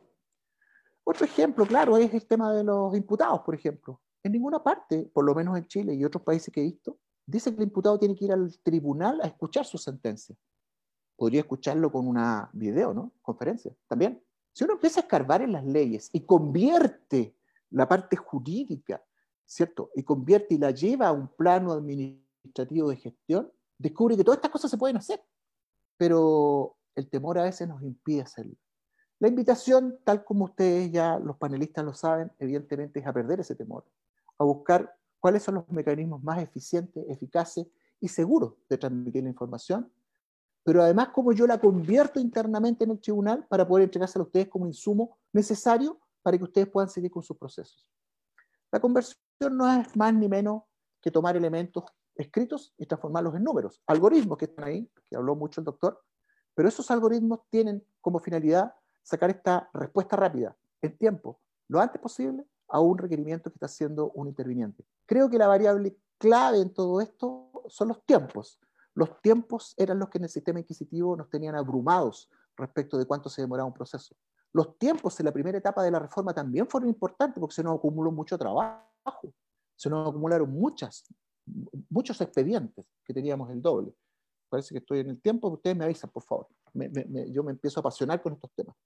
Pero si los tiempos son los que realmente es la variable crítica en este aspecto de poder cumplir necesariamente con estas resoluciones judiciales que a petición de alguien, tenemos que hacer algo los ingenieros. Los ingenieros expertos en procesos tenemos que hacer algo. Y ese algo se llama conversión jurídico-administrativa. La tengo publicada, me parece que en portugués, eh, parece que la tengo publicada también en castellano. Es una cosa bastante nueva y novedosa que tal vez cuesta un poquito entenderla pero yo, Miguel y amigos míos, gustoso de poder conversar un poquito más en extenso con esto, porque es una metodología, y como metodología requiere ser muy rigurosa en los pasos que uno va dando.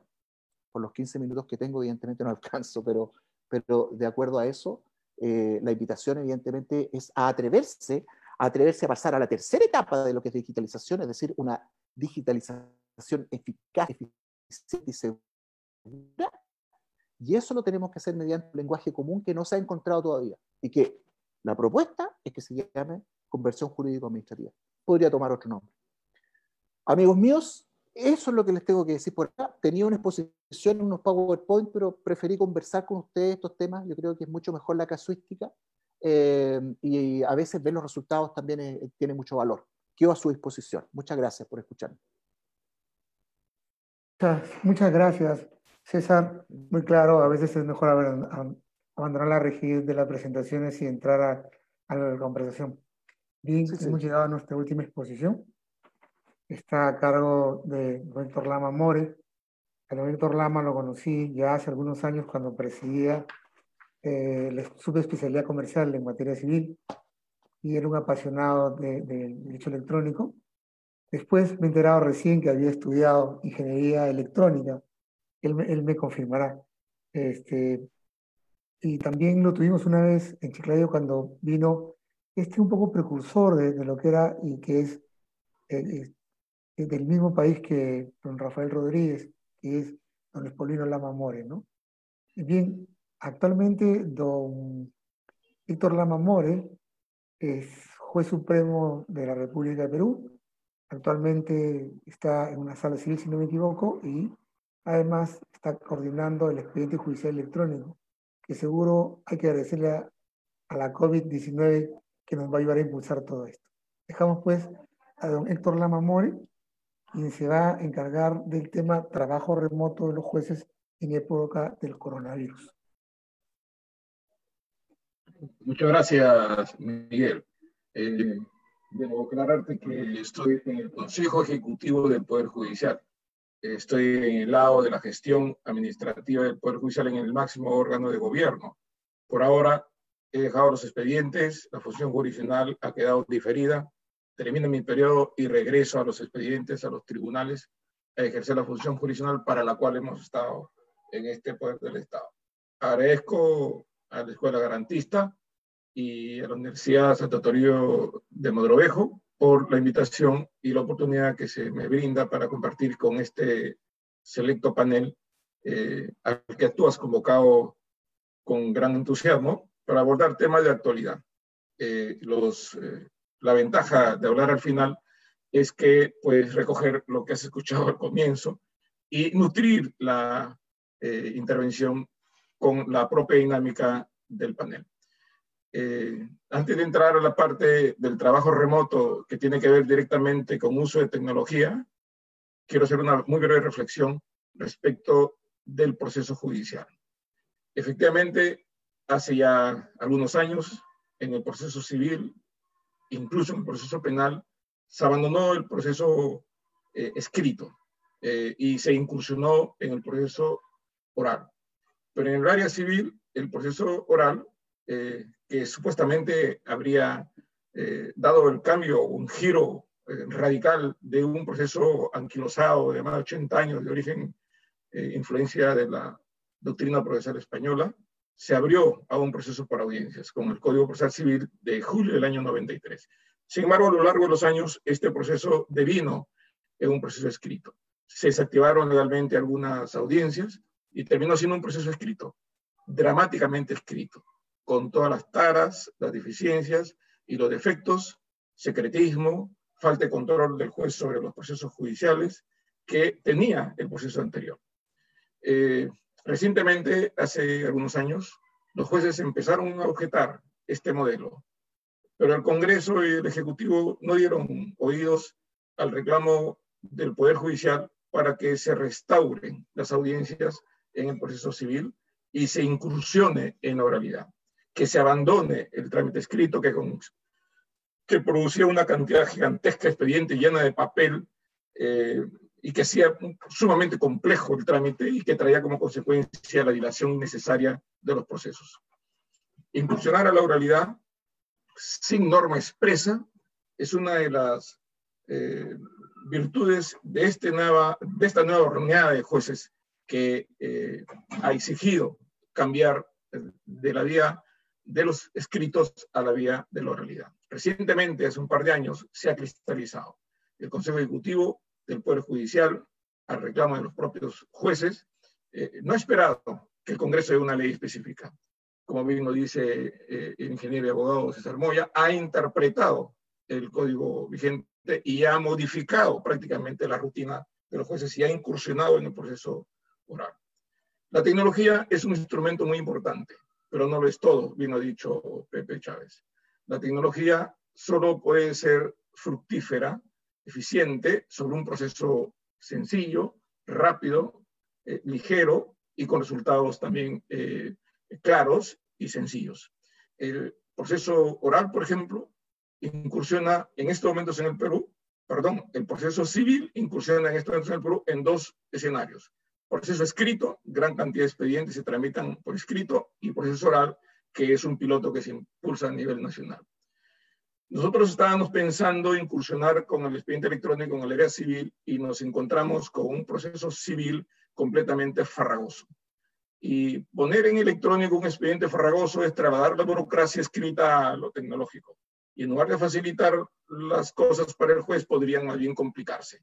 Así que lo que nosotros hemos hecho es girar hacia el oral, que es más simple. Los escritos quedan reducidos a la mínima expresión. Los actos procesales se eh, restringen solo a las audiencias, que terminan siendo un registro de audio-video que se cuelga en el sistema y puede acceder a él los jueces de las instancias superiores y por supuesto las partes. Y en su momento podría ser objeto incluso para ser estudiados y discutidos en academia.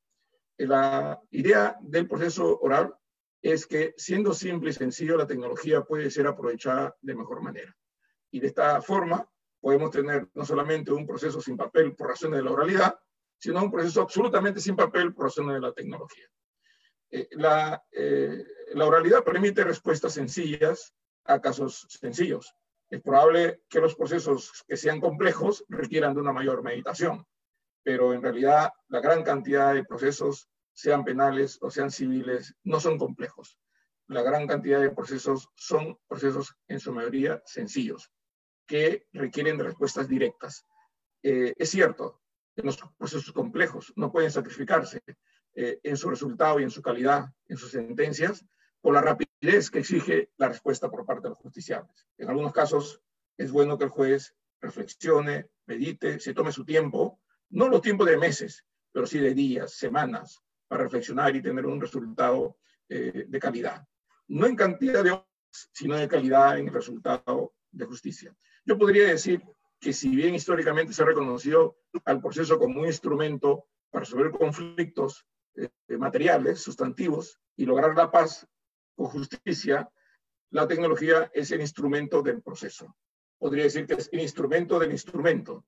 Facilita las cosas, eh, ayuda a que los conflictos se resuelvan de manera eh, rápida, transparente y, por supuesto, predecible, porque eh, resulta que el expediente electrónico o la tecnología transmitida al proceso y transitada como un expediente electrónico sin papel y en un proceso ágil también, no solamente es tramitación del expediente. Recordarán ustedes que este es un celular, ¿no es cierto? Eh, y se supone que fue creado para llamar por teléfono. Pero todos sabemos que eso no es solo para llamar teléfono, es una fuente de información increíble. Eh, yo diría que un 60-70% del celular es información y un 40% es teléfono.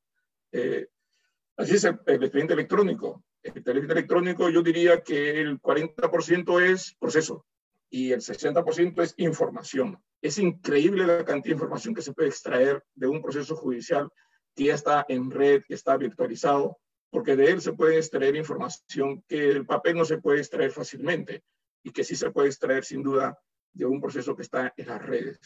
Aplicativos informáticos pueden permitir obtener información en el día, en tiempo real, de volumen de carga procesal, de la cantidad de tiempo que se demora un juez, del tiempo que se puede demorar en proveer un escrito, de emitir una sentencia, eh, del volumen y flujo de expedientes que entran en determinadas cortes, desde un tablero puede eh, controlarse por lo menos la información en, relación a qué el Poder Judicial está siendo sobresaturada en tiempo real, no un informe que puede demorar un mes, dos meses y la respuesta otros dos meses más, sino que en tiempo real pueden los órganos de gestión reaccionar.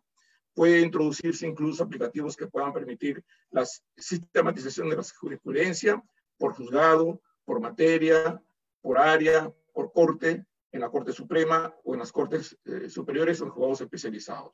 La, riqueza de la información que eh, traslada las redes con el proceso judicial es increíble. Hay cosas que seguramente conoceremos después, que ahora no las conocemos, que van a aparecer como consecuencia de este flujo de información gigantesco que se traduce en un big data, digamos, que eh, puede ser fácilmente aprovechado por la tecnología. Entonces, sí, eh, eh, yo diría incluso que el derecho a tutela judicial efectiva, que es el derecho de acceso a los tribunales, se repotencia con el uso de la tecnología. Porque no hay distancias, no hay eh, lugares físicos, territoriales. Muy bien lo dice Pepe Chávez, principio de territorialidad de la competencia de los jueces.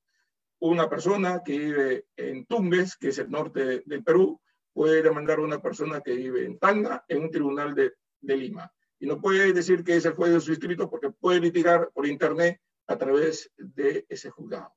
Eh, en realidad se rompen las fronteras internas de los distritos judiciales, de las circunscripciones territoriales, quedan superadas con la desmaterialización de las comunicaciones que se tramitan a través de eh, las redes. Creo entonces que es, es muy importante eh, entender este fenómeno que estamos atravesando la tecnología en el proceso permite información eh, abundante que, que, puede ser eh, aprovechada.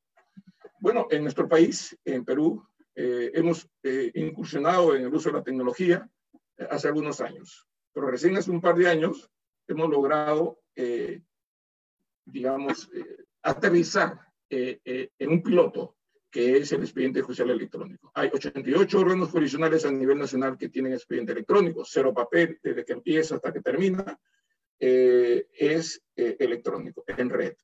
Hay 140 mil expedientes que se han tramitado a través de este flujo, habrá unos 60, 80 mil expedientes que están en, en trámite, ha ido hasta la Corte Suprema, expedientes electrónicos y han regresado.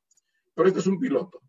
Eh, eh, digamos que tenemos cerca de 3 millones de expedientes eh, físicos y de esos un millón y medio son en trámite. Claro, es un número muy pequeño comparado con las cifras que acaba de dar Pepe Chávez en Brasil. Pero claro, Brasil es un país que tiene más de 250 millones de habitantes, ¿no? Y Perú tiene 30 millones y la tasa de litigiosidad, digamos, es bastante grande. Pero lo que este, quiero dar a entender es que nosotros tenemos una rémora de expedientes físicos gigantesca. Eh, ¿Esto cómo ayuda al trabajo remoto en estas épocas del COVID-19? Que las personas no pueden acercarse a los tribunales porque eh, incurren en la posibilidad de, contagio. Eh, el trámite físico de un expediente exige presencia física, presencia personal. Si quiere leer el expediente, tienes que ir al despacho los locales del juzgado, pedir el expediente y leerlo físicamente. Eh, es, imposible que tú lo leas desde tu casa si el expediente es físico, es con, con papel, eh, y el expediente se desplaza. Si entra un escrito, el desplazamiento del escrito hasta, hasta que el despacho del juez pueden durar dos días, tres días, y las notificaciones fijas también.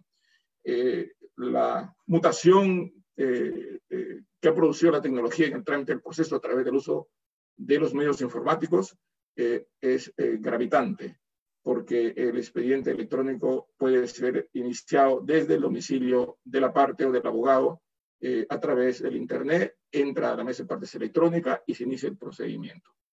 Eh, y el expediente judicial electrónico puede visualizarlo cualquier persona simultáneamente. Está en el despacho del juez, está en el despacho del secretario, está notificándose, lo puede ver el abogado, lo puede ver la parte al mismo tiempo. Esa eh, ubicuidad eh, que es posible físicamente, sí la puedes conseguir en eh, estas vías electrónicas. Pero eh, nos ha puesto un poco contra la pared el COVID-19, porque teníamos pensado iniciar el proyecto de escalamiento nacional del eje en el Perú para los próximos dos o tres años. Y para eso habíamos logrado ya un financiamiento del Banco Mundial, junto con una contraparte del Estado operando para escalar a nivel nacional el expediente judicial electrónico. Calculábamos en tres o cuatro años tener a nivel nacional el 80% de los expedientes electrónicos con esta inversión que traía el Banco Mundial y el Banco Interamericano para, las, eh, para los procesos no penales. Y para los procesos penales se está negociando con el Banco Interamericano de Desarrollo un préstamo similar para los procesos penales, que eh, probablemente se dé eh, luz verde en el transcurso de este año. y que tengamos penal y no penal en unos tres o cuatro años escalado a nivel nacional el expediente judicial electrónico. Eh, y pensábamos que progresivamente íbamos a ir eh, abandonando el proceso escrito, pero el COVID-19 nos ha tomado, eh, digamos, por sorpresa y nos ha puesto en una situación que debemos enfrentar.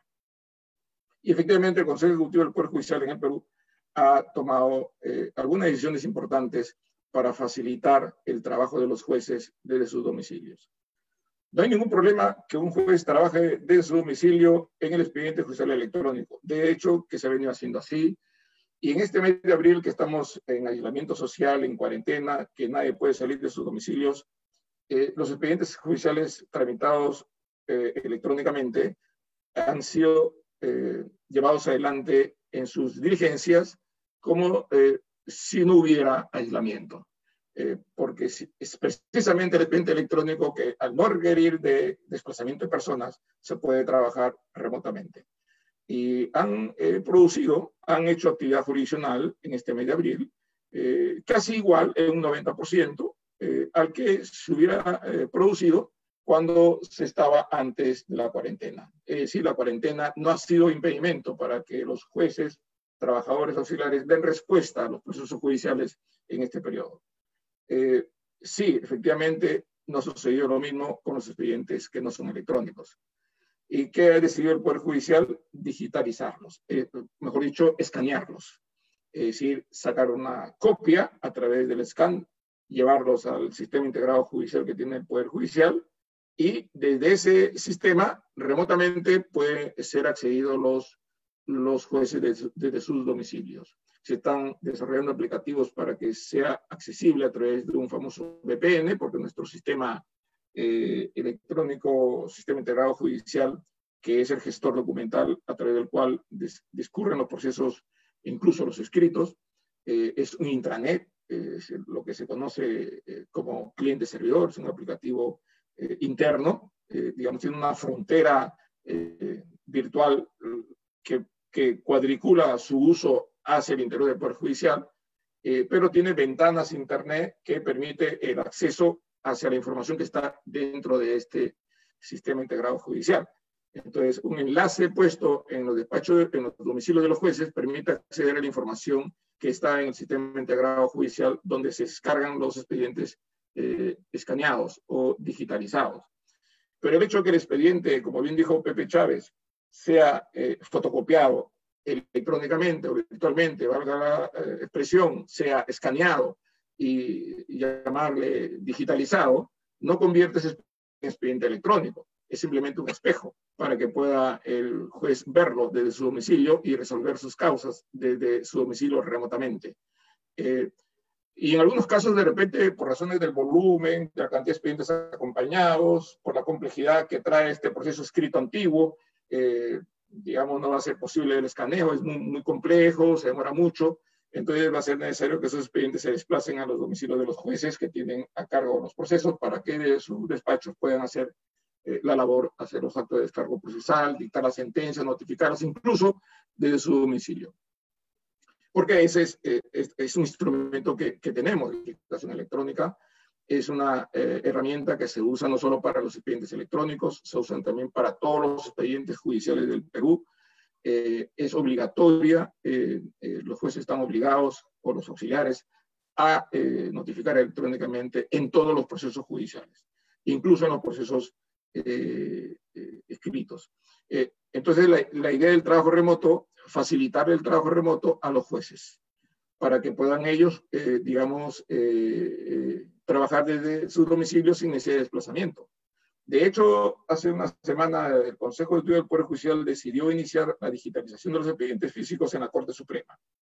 Recordemos que en la Corte Suprema este, hay eh, la mayoría de los jueces y trabajadores son poblaciones que están consideradas dentro del escenario de vulnerabilidad, es decir, eh, mayores de 60 años, que según las normas internas de nuestro país, seguro también en los vuestros, eh, son los que están más protegidos porque el COVID generalmente ataca a estas personas con consecuencias fatales, ¿no?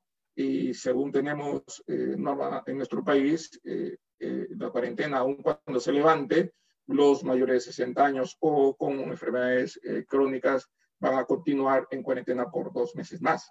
No, no, no van a poder hacer actividad eh, laboral presencial, sino laboral desde sus domicilios. Entonces, esta, esto requiere de que el primer grupo de órganos jurisdiccionales que está impulsando la digitalización de los expedientes eh, físicos eh, para trabajos remotos es en la Corte Suprema y ya se ha iniciado este, esta labor. Eh, el segundo paso es que estos expedientes en realidad se digitalicen desde las Cortes Superiores antes de que se eleven casación a la Corte Suprema y ya suban a través de las redes digitalizados, los expedientes tramitados físicamente, digitalizados a la Corte Suprema. Ese es el siguiente paso, que creo que es lo que nos va a traer como tarea en las próximas semanas, luego de levantada la emergencia eh, sanitaria. Eh, pero legalmente, eh, esto, si tuviéramos que darle una denominación jurídica, el trabajo remoto es un trabajo a distancia, como lo es el teletrabajo.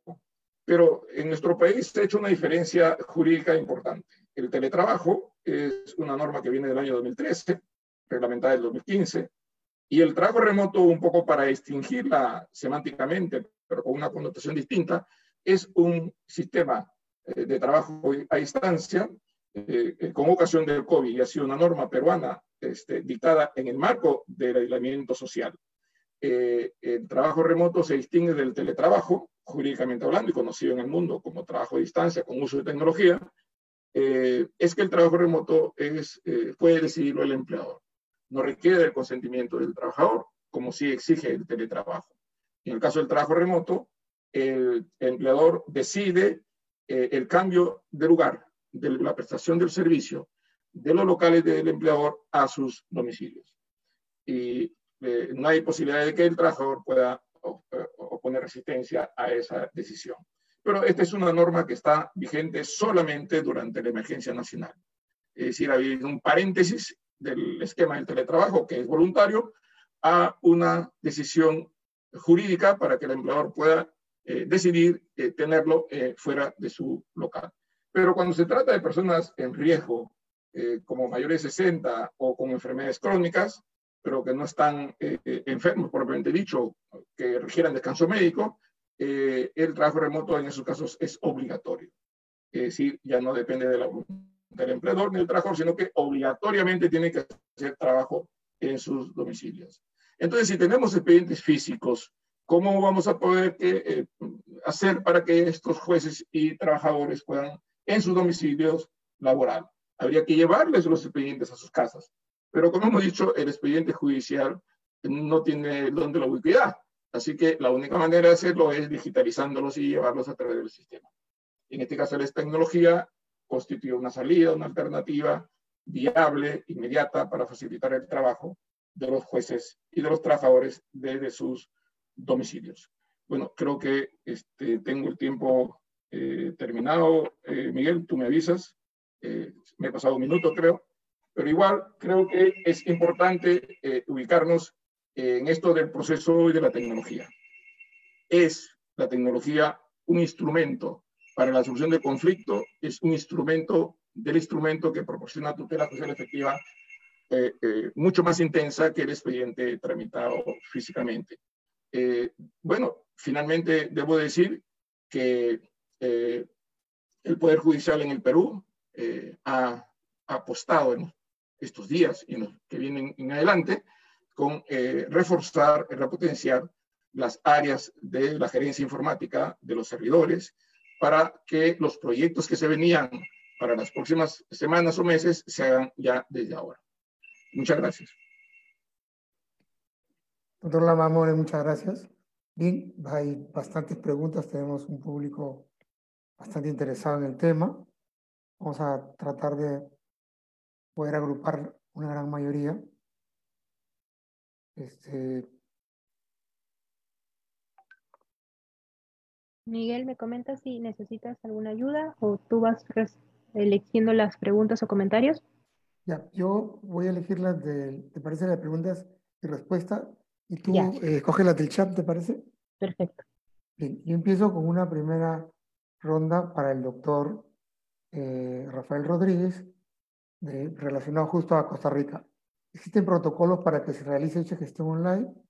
Ahora, la misma pregunta, ¿qué tiempo viene desarrollando esta metodología en Costa Rica?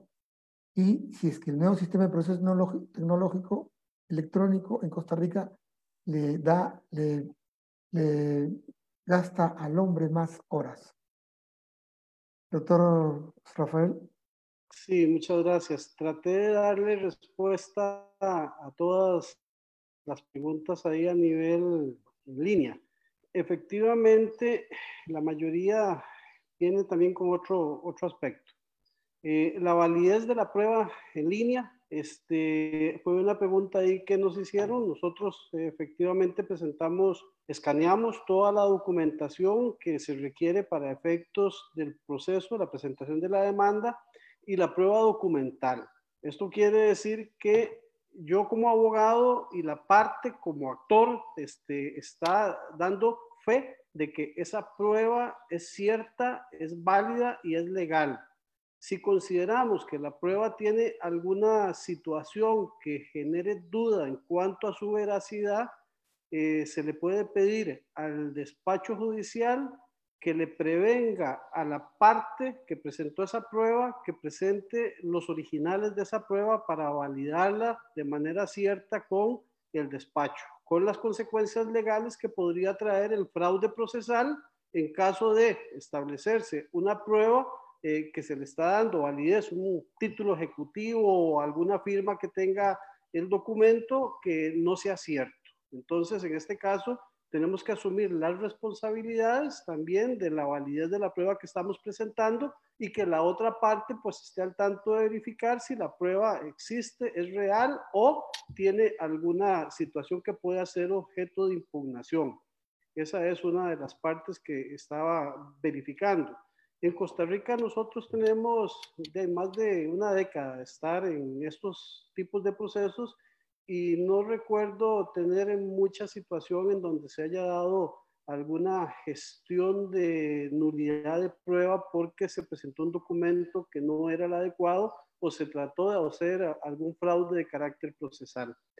Las otras preguntas que vienen involucradas dentro de lo que el panel de, dice 225 participantes que tenemos por ahí en línea, este, eh, vienen relacionadas con que si se pierde el principio de inmediación procesal, este, y casi que la mayoría vienen en, este sentido. Bueno, eh, el principio de inmediación procesal es el contacto que se tiene en audiencia el juez y los sujetos procesales con los sujetos y con la prueba. Y entonces lo que se cuestiona aquí es si por medio de videoconferencia vamos a perder esa inmediación que se tiene de esa prueba.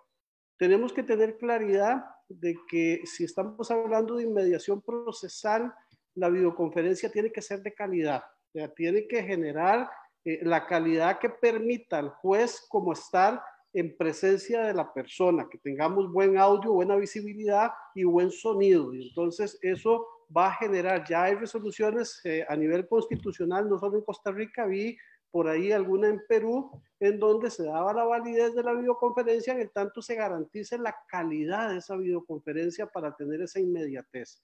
Yo particularmente soy partidario de que en procesos penales con declaraciones de imputados, de víctimas y de testigos, este, es difícil que esa inmediación no se violente y soy partidario de las audiencias presenciales en este tipo de procesos y este, principalmente también la presencia del imputado en la sala de juicio con el abogado defensor. ¿Por qué? Porque es muy difícil tener una inmediación con el imputado en un centro penal mediante videoconferencia y su abogado en sala de juicio. El imputado tiene que tener la posibilidad de comunicarse de manera inmediata con su defensor para cualquier gestión que hay y por medio de videoconferencia puede hacer que esa inmediación y esa comunicación inmediata no se dé. Entonces, no solamente se violente el principio de inmediación, sino que el de la debida defensa. Esas son más o menos las tres respuestas en relación con lo que nos ha preguntado la gente en relación con nuestra conferencia.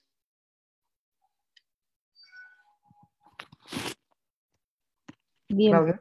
Sí, hay dos preguntas eh, que voy a, trasladar. Un poco que ya el doctor Rodríguez nos está dando su visión sobre la inmediación, pero también se la quisiera plantear al doctor Chávez, porque también se la han formulado de manera directa. ¿Se afecta o no el principio de inmediación con el empleo de la tecnología o cómo salvaguardarlo? ¿Cuál es en todo caso la experiencia en Brasil?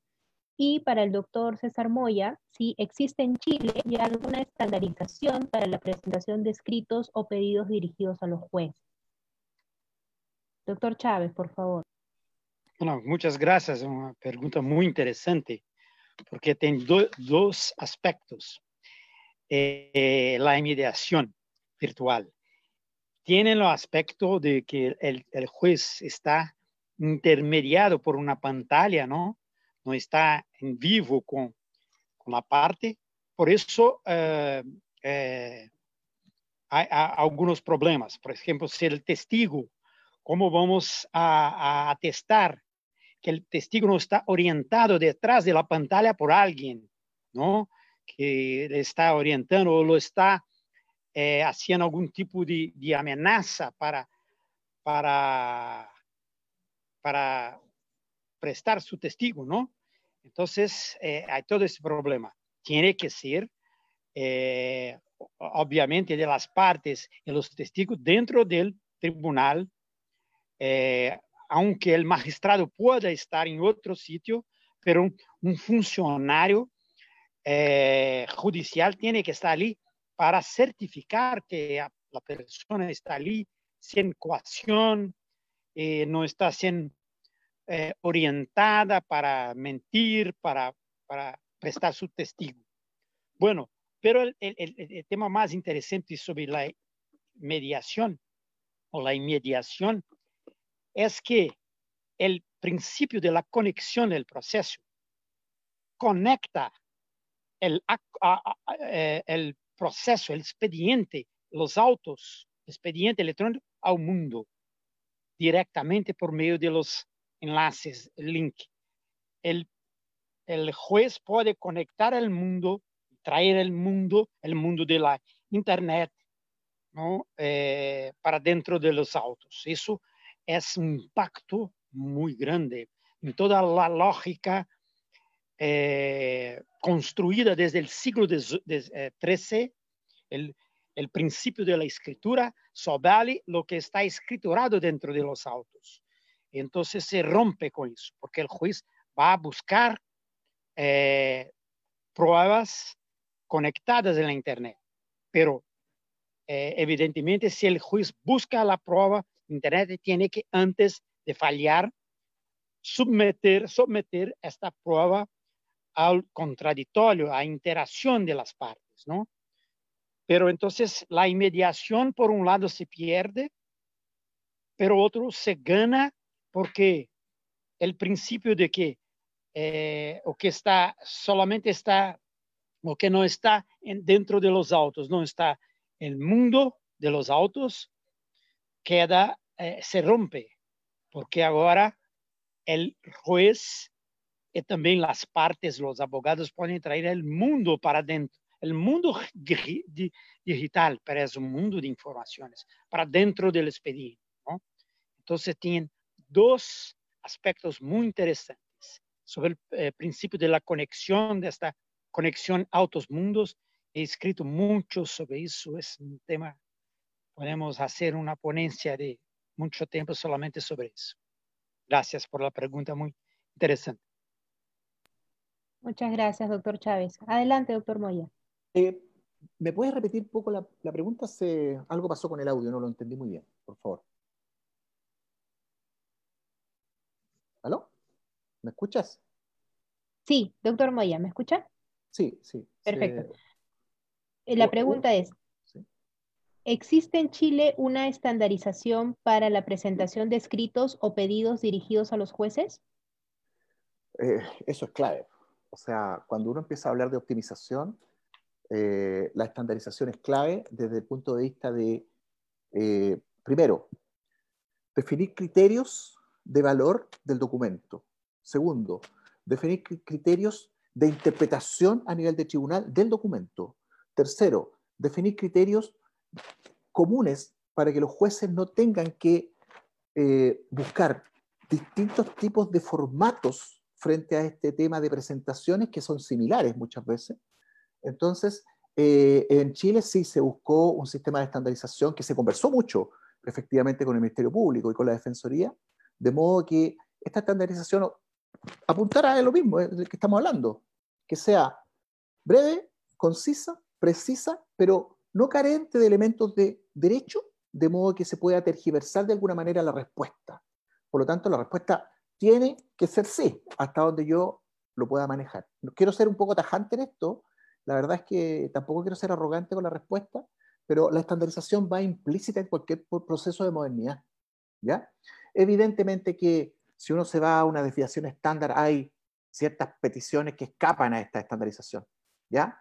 Eh, si bien es cierto, podrían ser muy latas y muy largas, pero es que así lo requiere la circunstancia.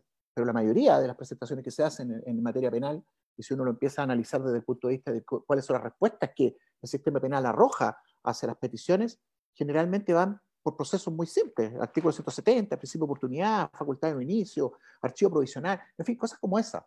Eh, por lo tanto, tenemos un alto nivel de trabajo que puede ser estandarizado en beneficio de ocupar el mejor tiempo en aquellas resoluciones complejas.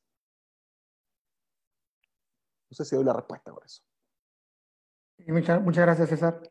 Eh, ¿Cuánto, otra pregunta es, ¿cuánto se avanzó en Perú y cuál es la experiencia en Costa Rica y Brasil para la interconexión entre instituciones, por ejemplo, en el tema penal, Poder Judicial, Fiscalía, Defensoría, Colegio de Abogados, Policía Nacional e INPE, para tener toda la información con la que trabajan y necesitan ser compartida directamente, incluso con acceso remoto, por ejemplo, la info estadística? Creo que esta pregunta es para los cuatro, porque está hablando sobre la interoperabilidad en sus países, tanto de el doctor Rodríguez, el doctor Moya, el doctor Chávez, y cuál es la experiencia de Perú. relacionado sobre todo al INPE y las demás instituciones. ¿Quién desea empezar, por favor? Bien, Rafael Rodríguez. Ok. Había indicado a quien hizo la pregunta que en Costa Rica efectivamente tenemos eh, la posibilidad de que todas las instituciones estén eh, debidamente interconectadas con información y hay una ley de simplificación de trámites. Esta ley eh, nos da a nosotros la posibilidad de que en los procesos eh, que se presentan, si requerimos, si requerimos este, alguna documentación que es propia de algún ente, de algún departamento público en donde la información se tenga el acceso mediante la gestión en línea, nosotros únicamente indicamos que este documento se puede obtener en tal este ente y el despacho judicial tendrá que acceder a ese documento y traerlo. Eh, pongo como ejemplo, en un proceso civil, quiero demostrar que una propiedad está inscrita a nombre de un tercero o de la persona que estamos generando dentro del proceso y entonces nosotros le podemos pedir al despacho judicial en la demanda que este, verifiquen el registro de propiedad efectivamente eso y que pida esa certificación en línea y nosotros este, nos ahorramos ese trámite. Eso es parte de lo que se está dando y hay una interconexión al punto de que los abogados y los que somos notarios ahorita estamos muy vigilados eh, bajo el contexto de que esta interconexión de información a nivel de entes institucionales nos generan a nosotros eh, aquella situación de que estamos siendo controlados casi que en línea con lo que hacemos. Si presentamos una declaración, esta declaración eh, de renta de bienes o si presentamos una escritura, eh, el pago de alguna situación específica tiene que estar debidamente acreditado y con certeza. Ahorita tenemos inclusive las declaraciones digitales de eh, renta de los abogados de todas las partes y a nivel judicial, los despachos judiciales tienen acceso en línea a la información que presentan inclusive bancos, caja del seguro social y mucha información que se genera desde ese punto de vista. Entonces tenemos una interconexión clara y una ley que simplifica esos trámites y que obliga a las instituciones a evitar que nosotros tengamos que estar pidiendo algún tipo de información que es propia de todas las partes. Este, ¿Me permite, Miguel? ¿Cómo no? Eh, bueno, ahí, ahí, veo algunas preguntas también dirigidas a, mi persona, pero eh, me parece que en relación a lo que se formula, eh, digamos, en general los eh, entes administrativos en el Perú han tenido un desarrollo informático diferente uno respecto del otro.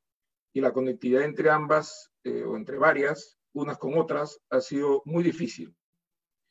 Sin embargo, se han hecho esfuerzos importantes en Perú para la conexión virtual entre el registro público y los jueces. Aunque esto está en piloto, eh, eh, sí se ha podido establecer esta eh, conexión para que los embargos o medidas respecto de bienes que se encuentran en el registro puedan notificarse por vía electrónica.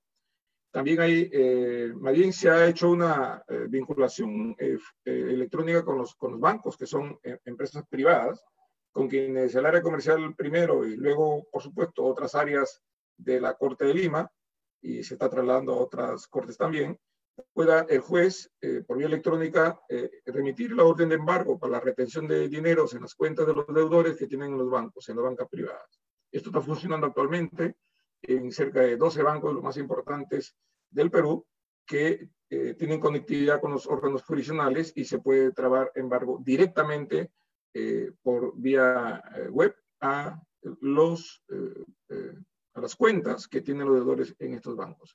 También, por supuesto, hay una conexión que se tiene con el Banco de la Nación para que los certificados de depósitos judiciales también sean virtuales y la entrega no suponga el traslado físico de la persona al juzgado y luego al banco, sino que el endoso que realiza el juez se produzca también virtualmente, de tal manera que eh, el interesado vaya directamente al banco con su documento de identidad y cobre en ventanilla como cobrar a cualquier giro, sin necesidad de tener el papel en su poder.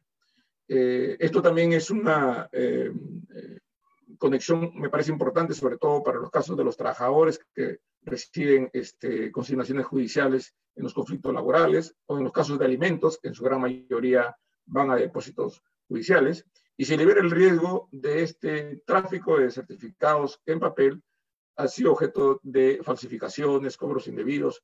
Hay muchas personas que están presas por haber adulterado el sello de los jueces para cobrar suma de dinero de los bancos de los certificados que eran documentos de papel. Entonces creo que esta es una eh, manera bastante importante. Y finalmente, eh, aunque esto no tiene que ver con entidades del Estado, pero sí tiene que ver con la actuación de los jueces en las subastas públicas de bienes, bienes muebles o inmuebles. El Poder Judicial en el Perú ya hace unos años viene llevando adelante los remates electrónicos o remates virtuales de bienes, tanto de inmuebles como muebles, con eh, resultados bastante positivos esta opción se tomó en razón de que había una mafia que había capturado las salas de remates y este, evitaban las pujas y se adjudicaban a precio base, sin la posibilidad de que estos bienes puedan ser eh, vendidos al precio del mercado. Eh, entonces, una manera como sacar, digamos, de este escenario en los remates electrónicos y que se produzca una subida de los precios a beneficio de las partes, es que se tuvo que hacer este, esta modificación y hay una ley sobre el remajo, que es el remate judicial electrónico. Y con la Fiscalía, si se tiene acercamiento, hay una disposición de la Fiscalía para hacer la conectividad, aunque este es un trabajo que eh, tiene que hacerse de manera progresiva.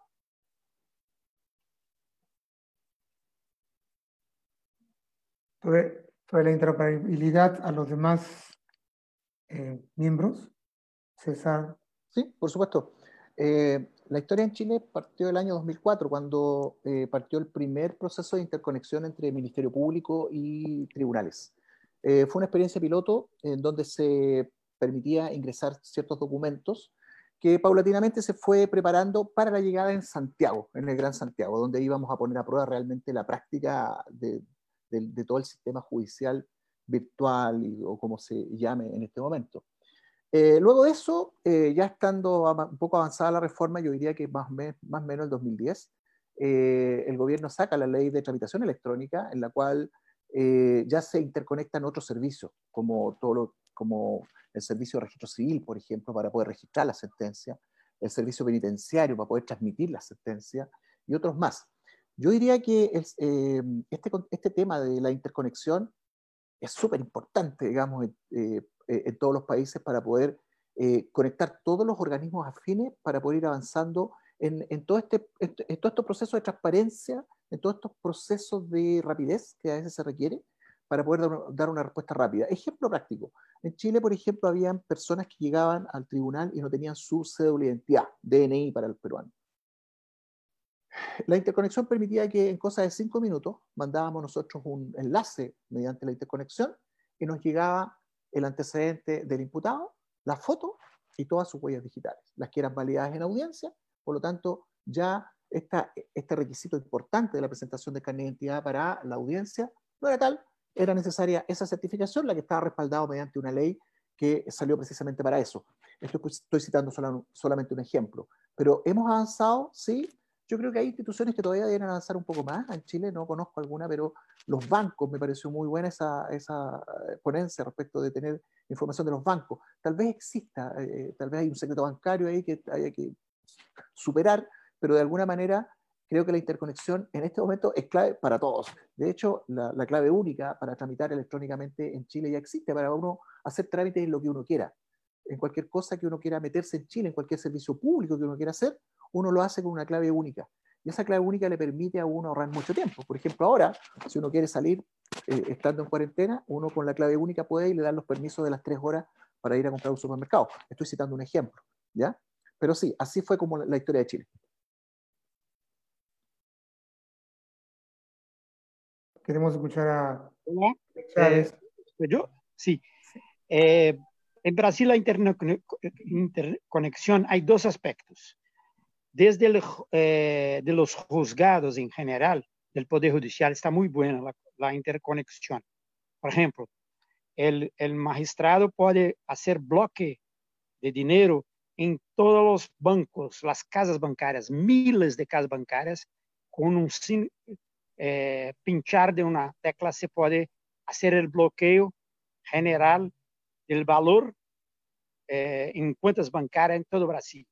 Se puede hacer el bloqueo para todos los notarios de, de inmuebles, de registro público también, desde muy sencillo.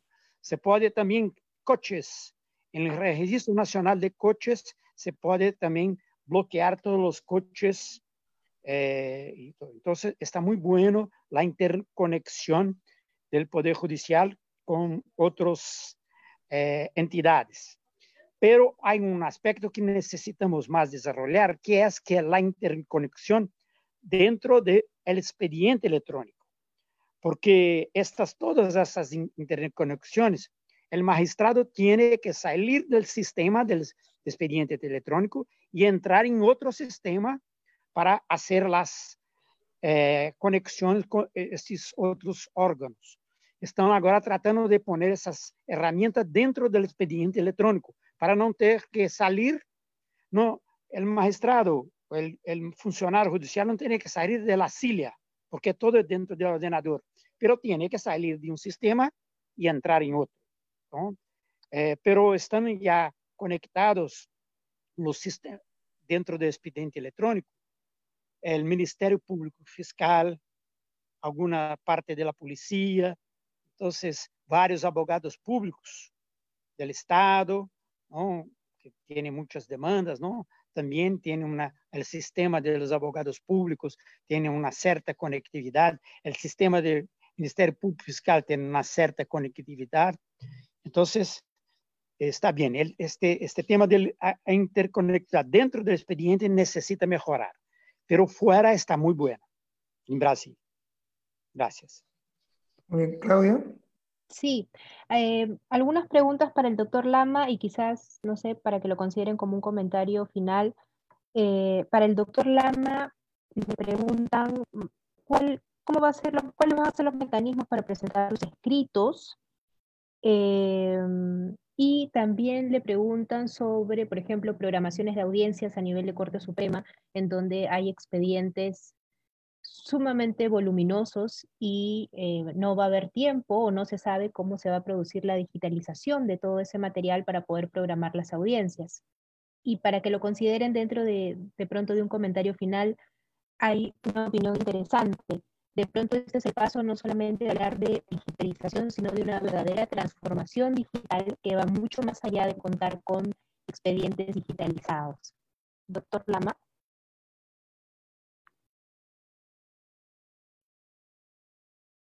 Gracias, Claudia.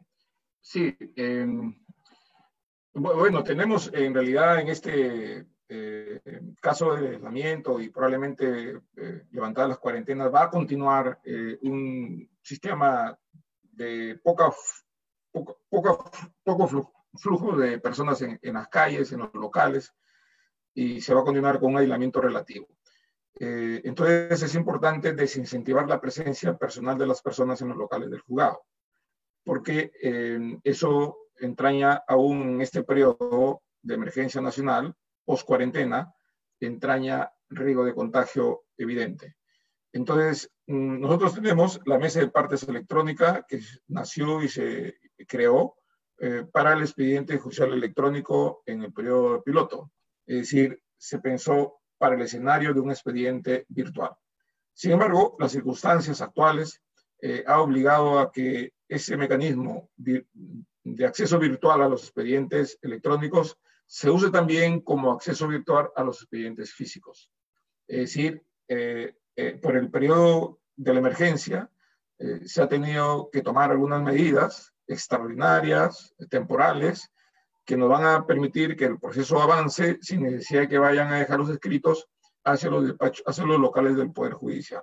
Entonces se ha eh, indicado que se abre la ventana de la mesa de partes electrónica para que remotamente puedan enviar escritos hacia los procesos físicos, a los procesos eh, tramitados con papel, que no son electrónicos, pero que se puede llegar virtualmente hacia ellos.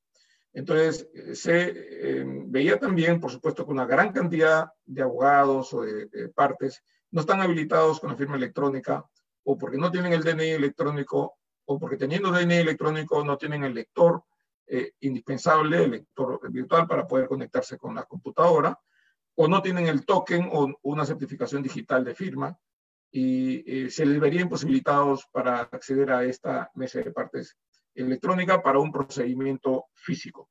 Eh, entonces se le autoriza temporalmente para que envíen escritos firmados con la gráfica de las firmas, el sellos, escaneados, que son una especie de fotocopias, y llegan al juzgado y en el Poder Judicial se imprime, se agrega el expediente y el proceso continúa.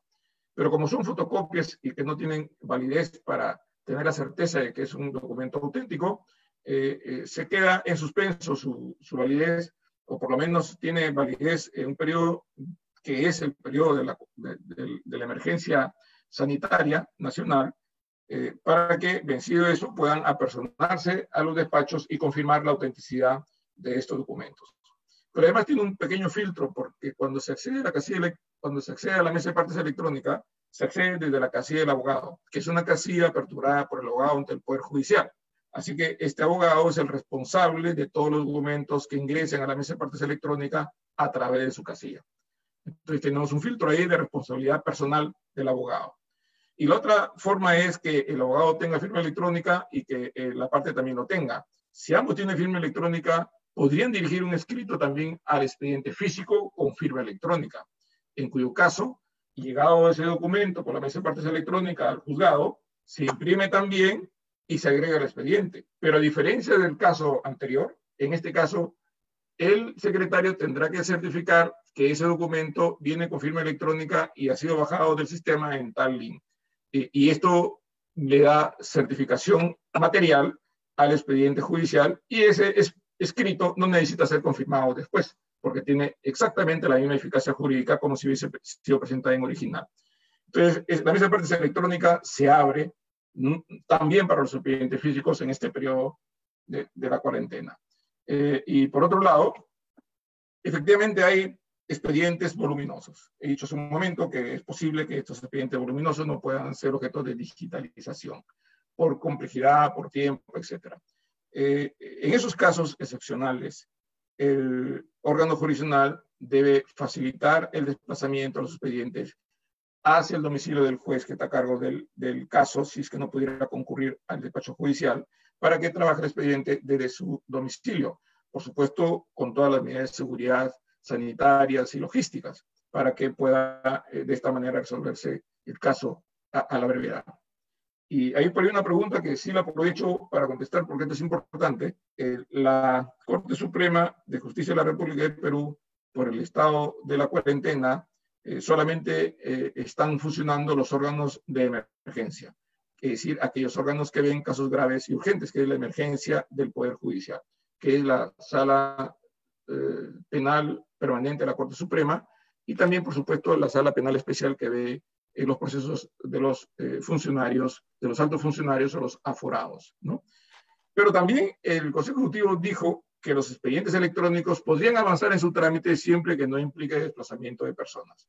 Significa entonces que en el Poder Judicial, en este periodo de aislamiento total, hay dos tipos de órganos jurisdiccionales que hacen labor jurisdiccional, los órganos de emergencia y los procesos eje.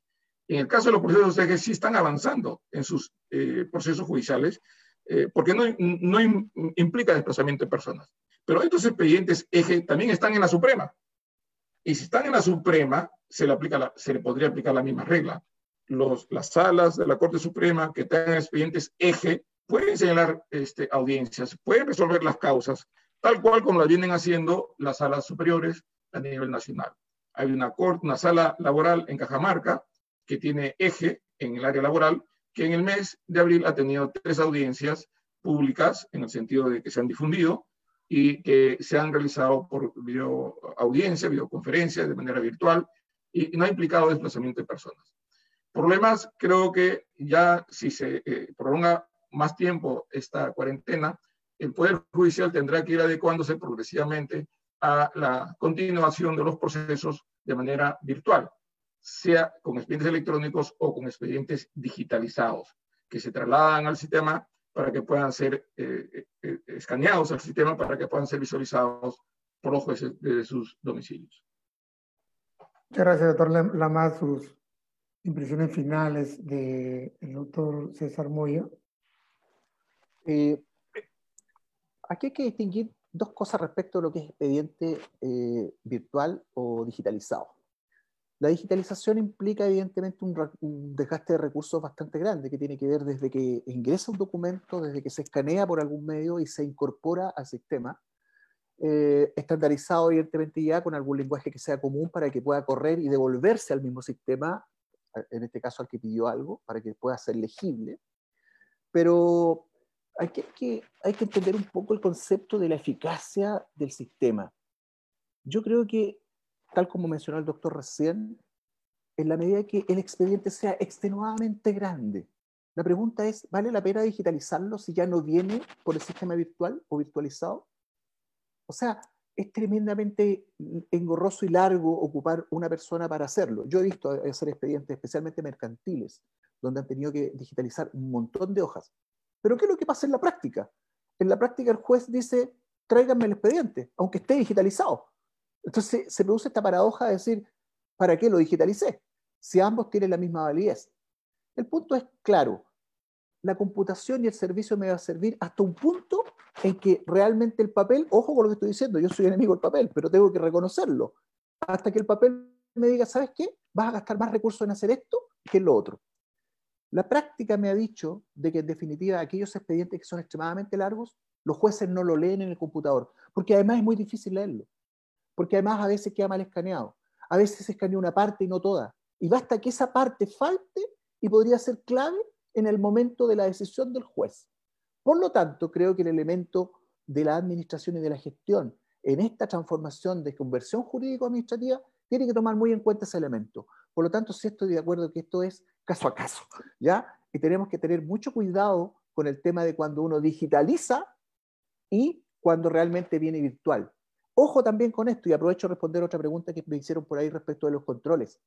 Tienen que haber protocolos respecto del tema. Los protocolos están hechos precisamente para operativizar el sistema interno y para darle seguridad al usuario también.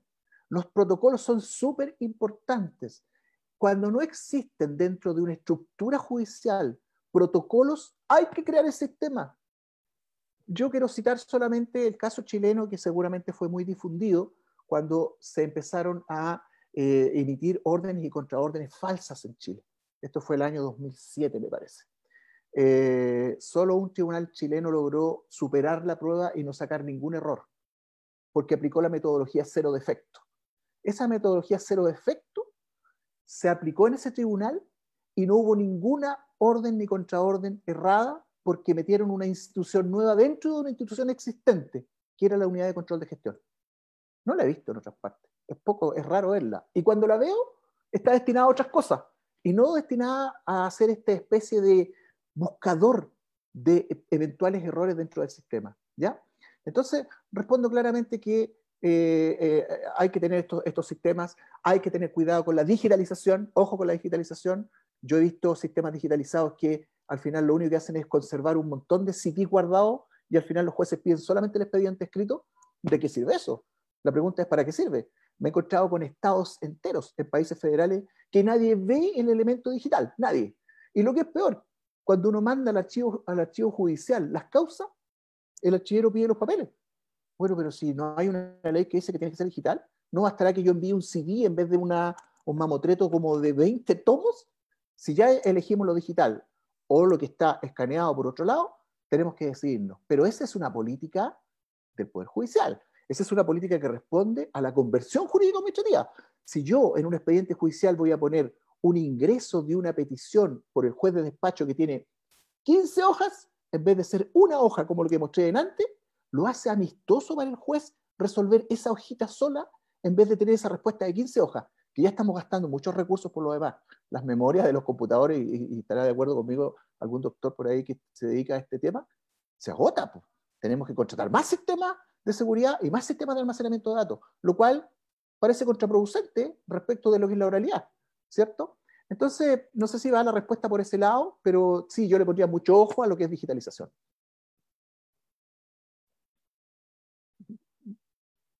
Don Rafael Rodríguez, por favor, sus Impresiones finales, por favor. Sí, muchas gracias. Es difícil.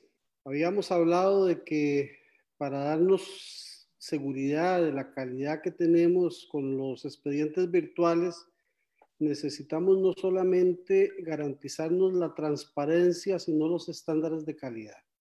Aquí, si vamos a ir a una vía digital, tenemos que pensar también, como lo dice don César Moya, eh, bueno, vamos a tener que tener archivos virtuales. Si vamos a grabar audiencias orales, vamos a tener que tener un archivo virtual en una nube o en diferentes espacios, discos duros, CDs, eh, eh, llaves para efectos de poder garantizarnos nosotros que en el futuro vamos a tener la información que requerimos, principalmente en los procesos penales en donde se da la posibilidad de recursos de revisión en cualquier espacio de tiempo y este, garantizar la existencia de esos expedientes virtuales y digitales tiene que darse conforme se han dado a nivel también este, documental.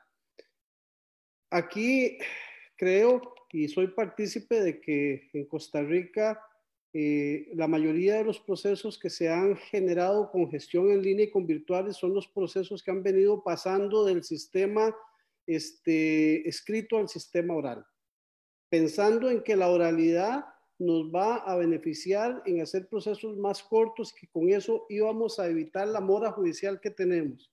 Bueno, en todos los procesos orales y en todos los procesos en donde hemos pasado de la eh, parte documental a la oralidad, no se han bajado los estándares de morosidad de los procesos. Lejos de ello, hemos tenido más bien problemas de que ha subido la morosidad eh, una vez que se ha implementado el sistema. Al inicio, muy bonito todo, al inicio todo funciona, pero conforme va conforme transcurre el tiempo, este, tenemos un problema con esa misma morosidad. Y el problema es que creamos leyes sin darles el contenido económico suficiente a los entes judiciales para que se doten de personal y equipo necesario para poder funcionar de manera adecuada. Esta experiencia lo tuvimos con la ley de procesos monitorios, con el proceso civil, con los procesos laborales. Este, en la parte penal, pues siempre nos hemos mantenido en la misma línea porque tenemos más de 20 años de estar dentro de este tipo de procesos y siempre se ha manejado eh, la morosidad eh, en ello. Entonces, importante, sí, tenemos que pasar a la línea digital, pero tenemos que pasar a la línea digital dotando a las entidades públicas del contenido económico suficiente y del equipo personal y material para poder cumplir de manera adecuada. Y los abogados, efectivamente, también tenemos que irnos poniendo a tiempo con este, la digitalización y con todo lo que el proceso nos da. Desde el punto de vista de que las universidades hoy día en sus planes curriculares deben de mantener precisamente estos estándares de procesos digitalizados y empezar a enseñar eh, no solamente lo que antes enseñábamos en las universidades, sino decirles cuál es el derecho y la forma de aplicación del derecho hoy día de manera virtual, de manera digital y este, eh, a lo que nos estamos asumiendo. Entonces, es importantísimo, eh, todos en línea, todos con conocimiento, pero sobre todo con los medios este, los medios requeridos para que todo funcione de manera adecuada. Muchas gracias a todos y ahí quedaron mis informaciones para efectos de los contactos. Bien, Pepe Chávez, por favor, sus impresiones finales. Bueno, gracias nuevamente por la invitación. Es un honor estar aquí con esta, esta mesa virtual internacional. ¿no? Es un honor muy grande con don Héctor Lama, con Rafael Rodríguez, con doctor Cedra Moy, con mi querido amigo Miguel Ángel Falla. Una experiencia muy interesante. Estoy eh, a disposición de todos, de todos los países, para hablar, hablar la experiencia de Brasil. Creo que es una experiencia muy larga porque el expediente electrónico eh, existe en Brasil desde 2003, en la práctica 2003, en la ley desde 2006, que, eh, son casi 20 años, ya tenemos 30 millones de expedientes electrónicos. con problemas de todo orden. Pero más importante es que se, eh, eh, se ha hecho una, una encuesta con los abogados y con los jueces para ver si querían volver a época del expediente de papel. Y la gente ha contestado que no, que hay problemas, hay que mejorar, pero nadie, nadie, nadie quiere volver a los expedientes de papel. Entonces, me parece que la experiencia brasileña tiene algún problema, pero ha sido exitosa al final. ¿no? Y eh, eh, estamos en un estágio, yo me dedico especialmente a eso, no más a cuestionar eh, estas herramientas, que las herramientas están ya funcionando, hay que perfeccionar algunas, pero ahora no es más el momento del desarrollo tecnológico.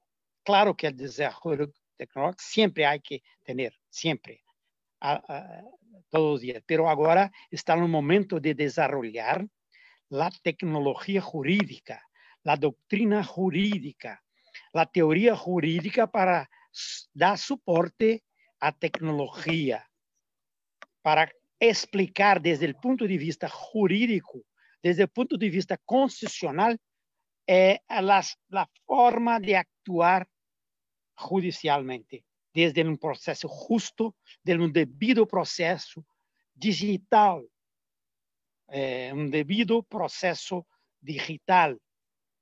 Eh, entonces, este es nuestra eh, preocupación en este momento. La teorización es en, este momento, yo me dedico a eso, especialmente a este tema de la teorización, de la construcción de la doctrina del eh, expediente electrónico. Muchas gracias. Muchas gracias, Pepe. Eh, dejamos ya mucho la palabra al doctor Lama con sus impresiones finales.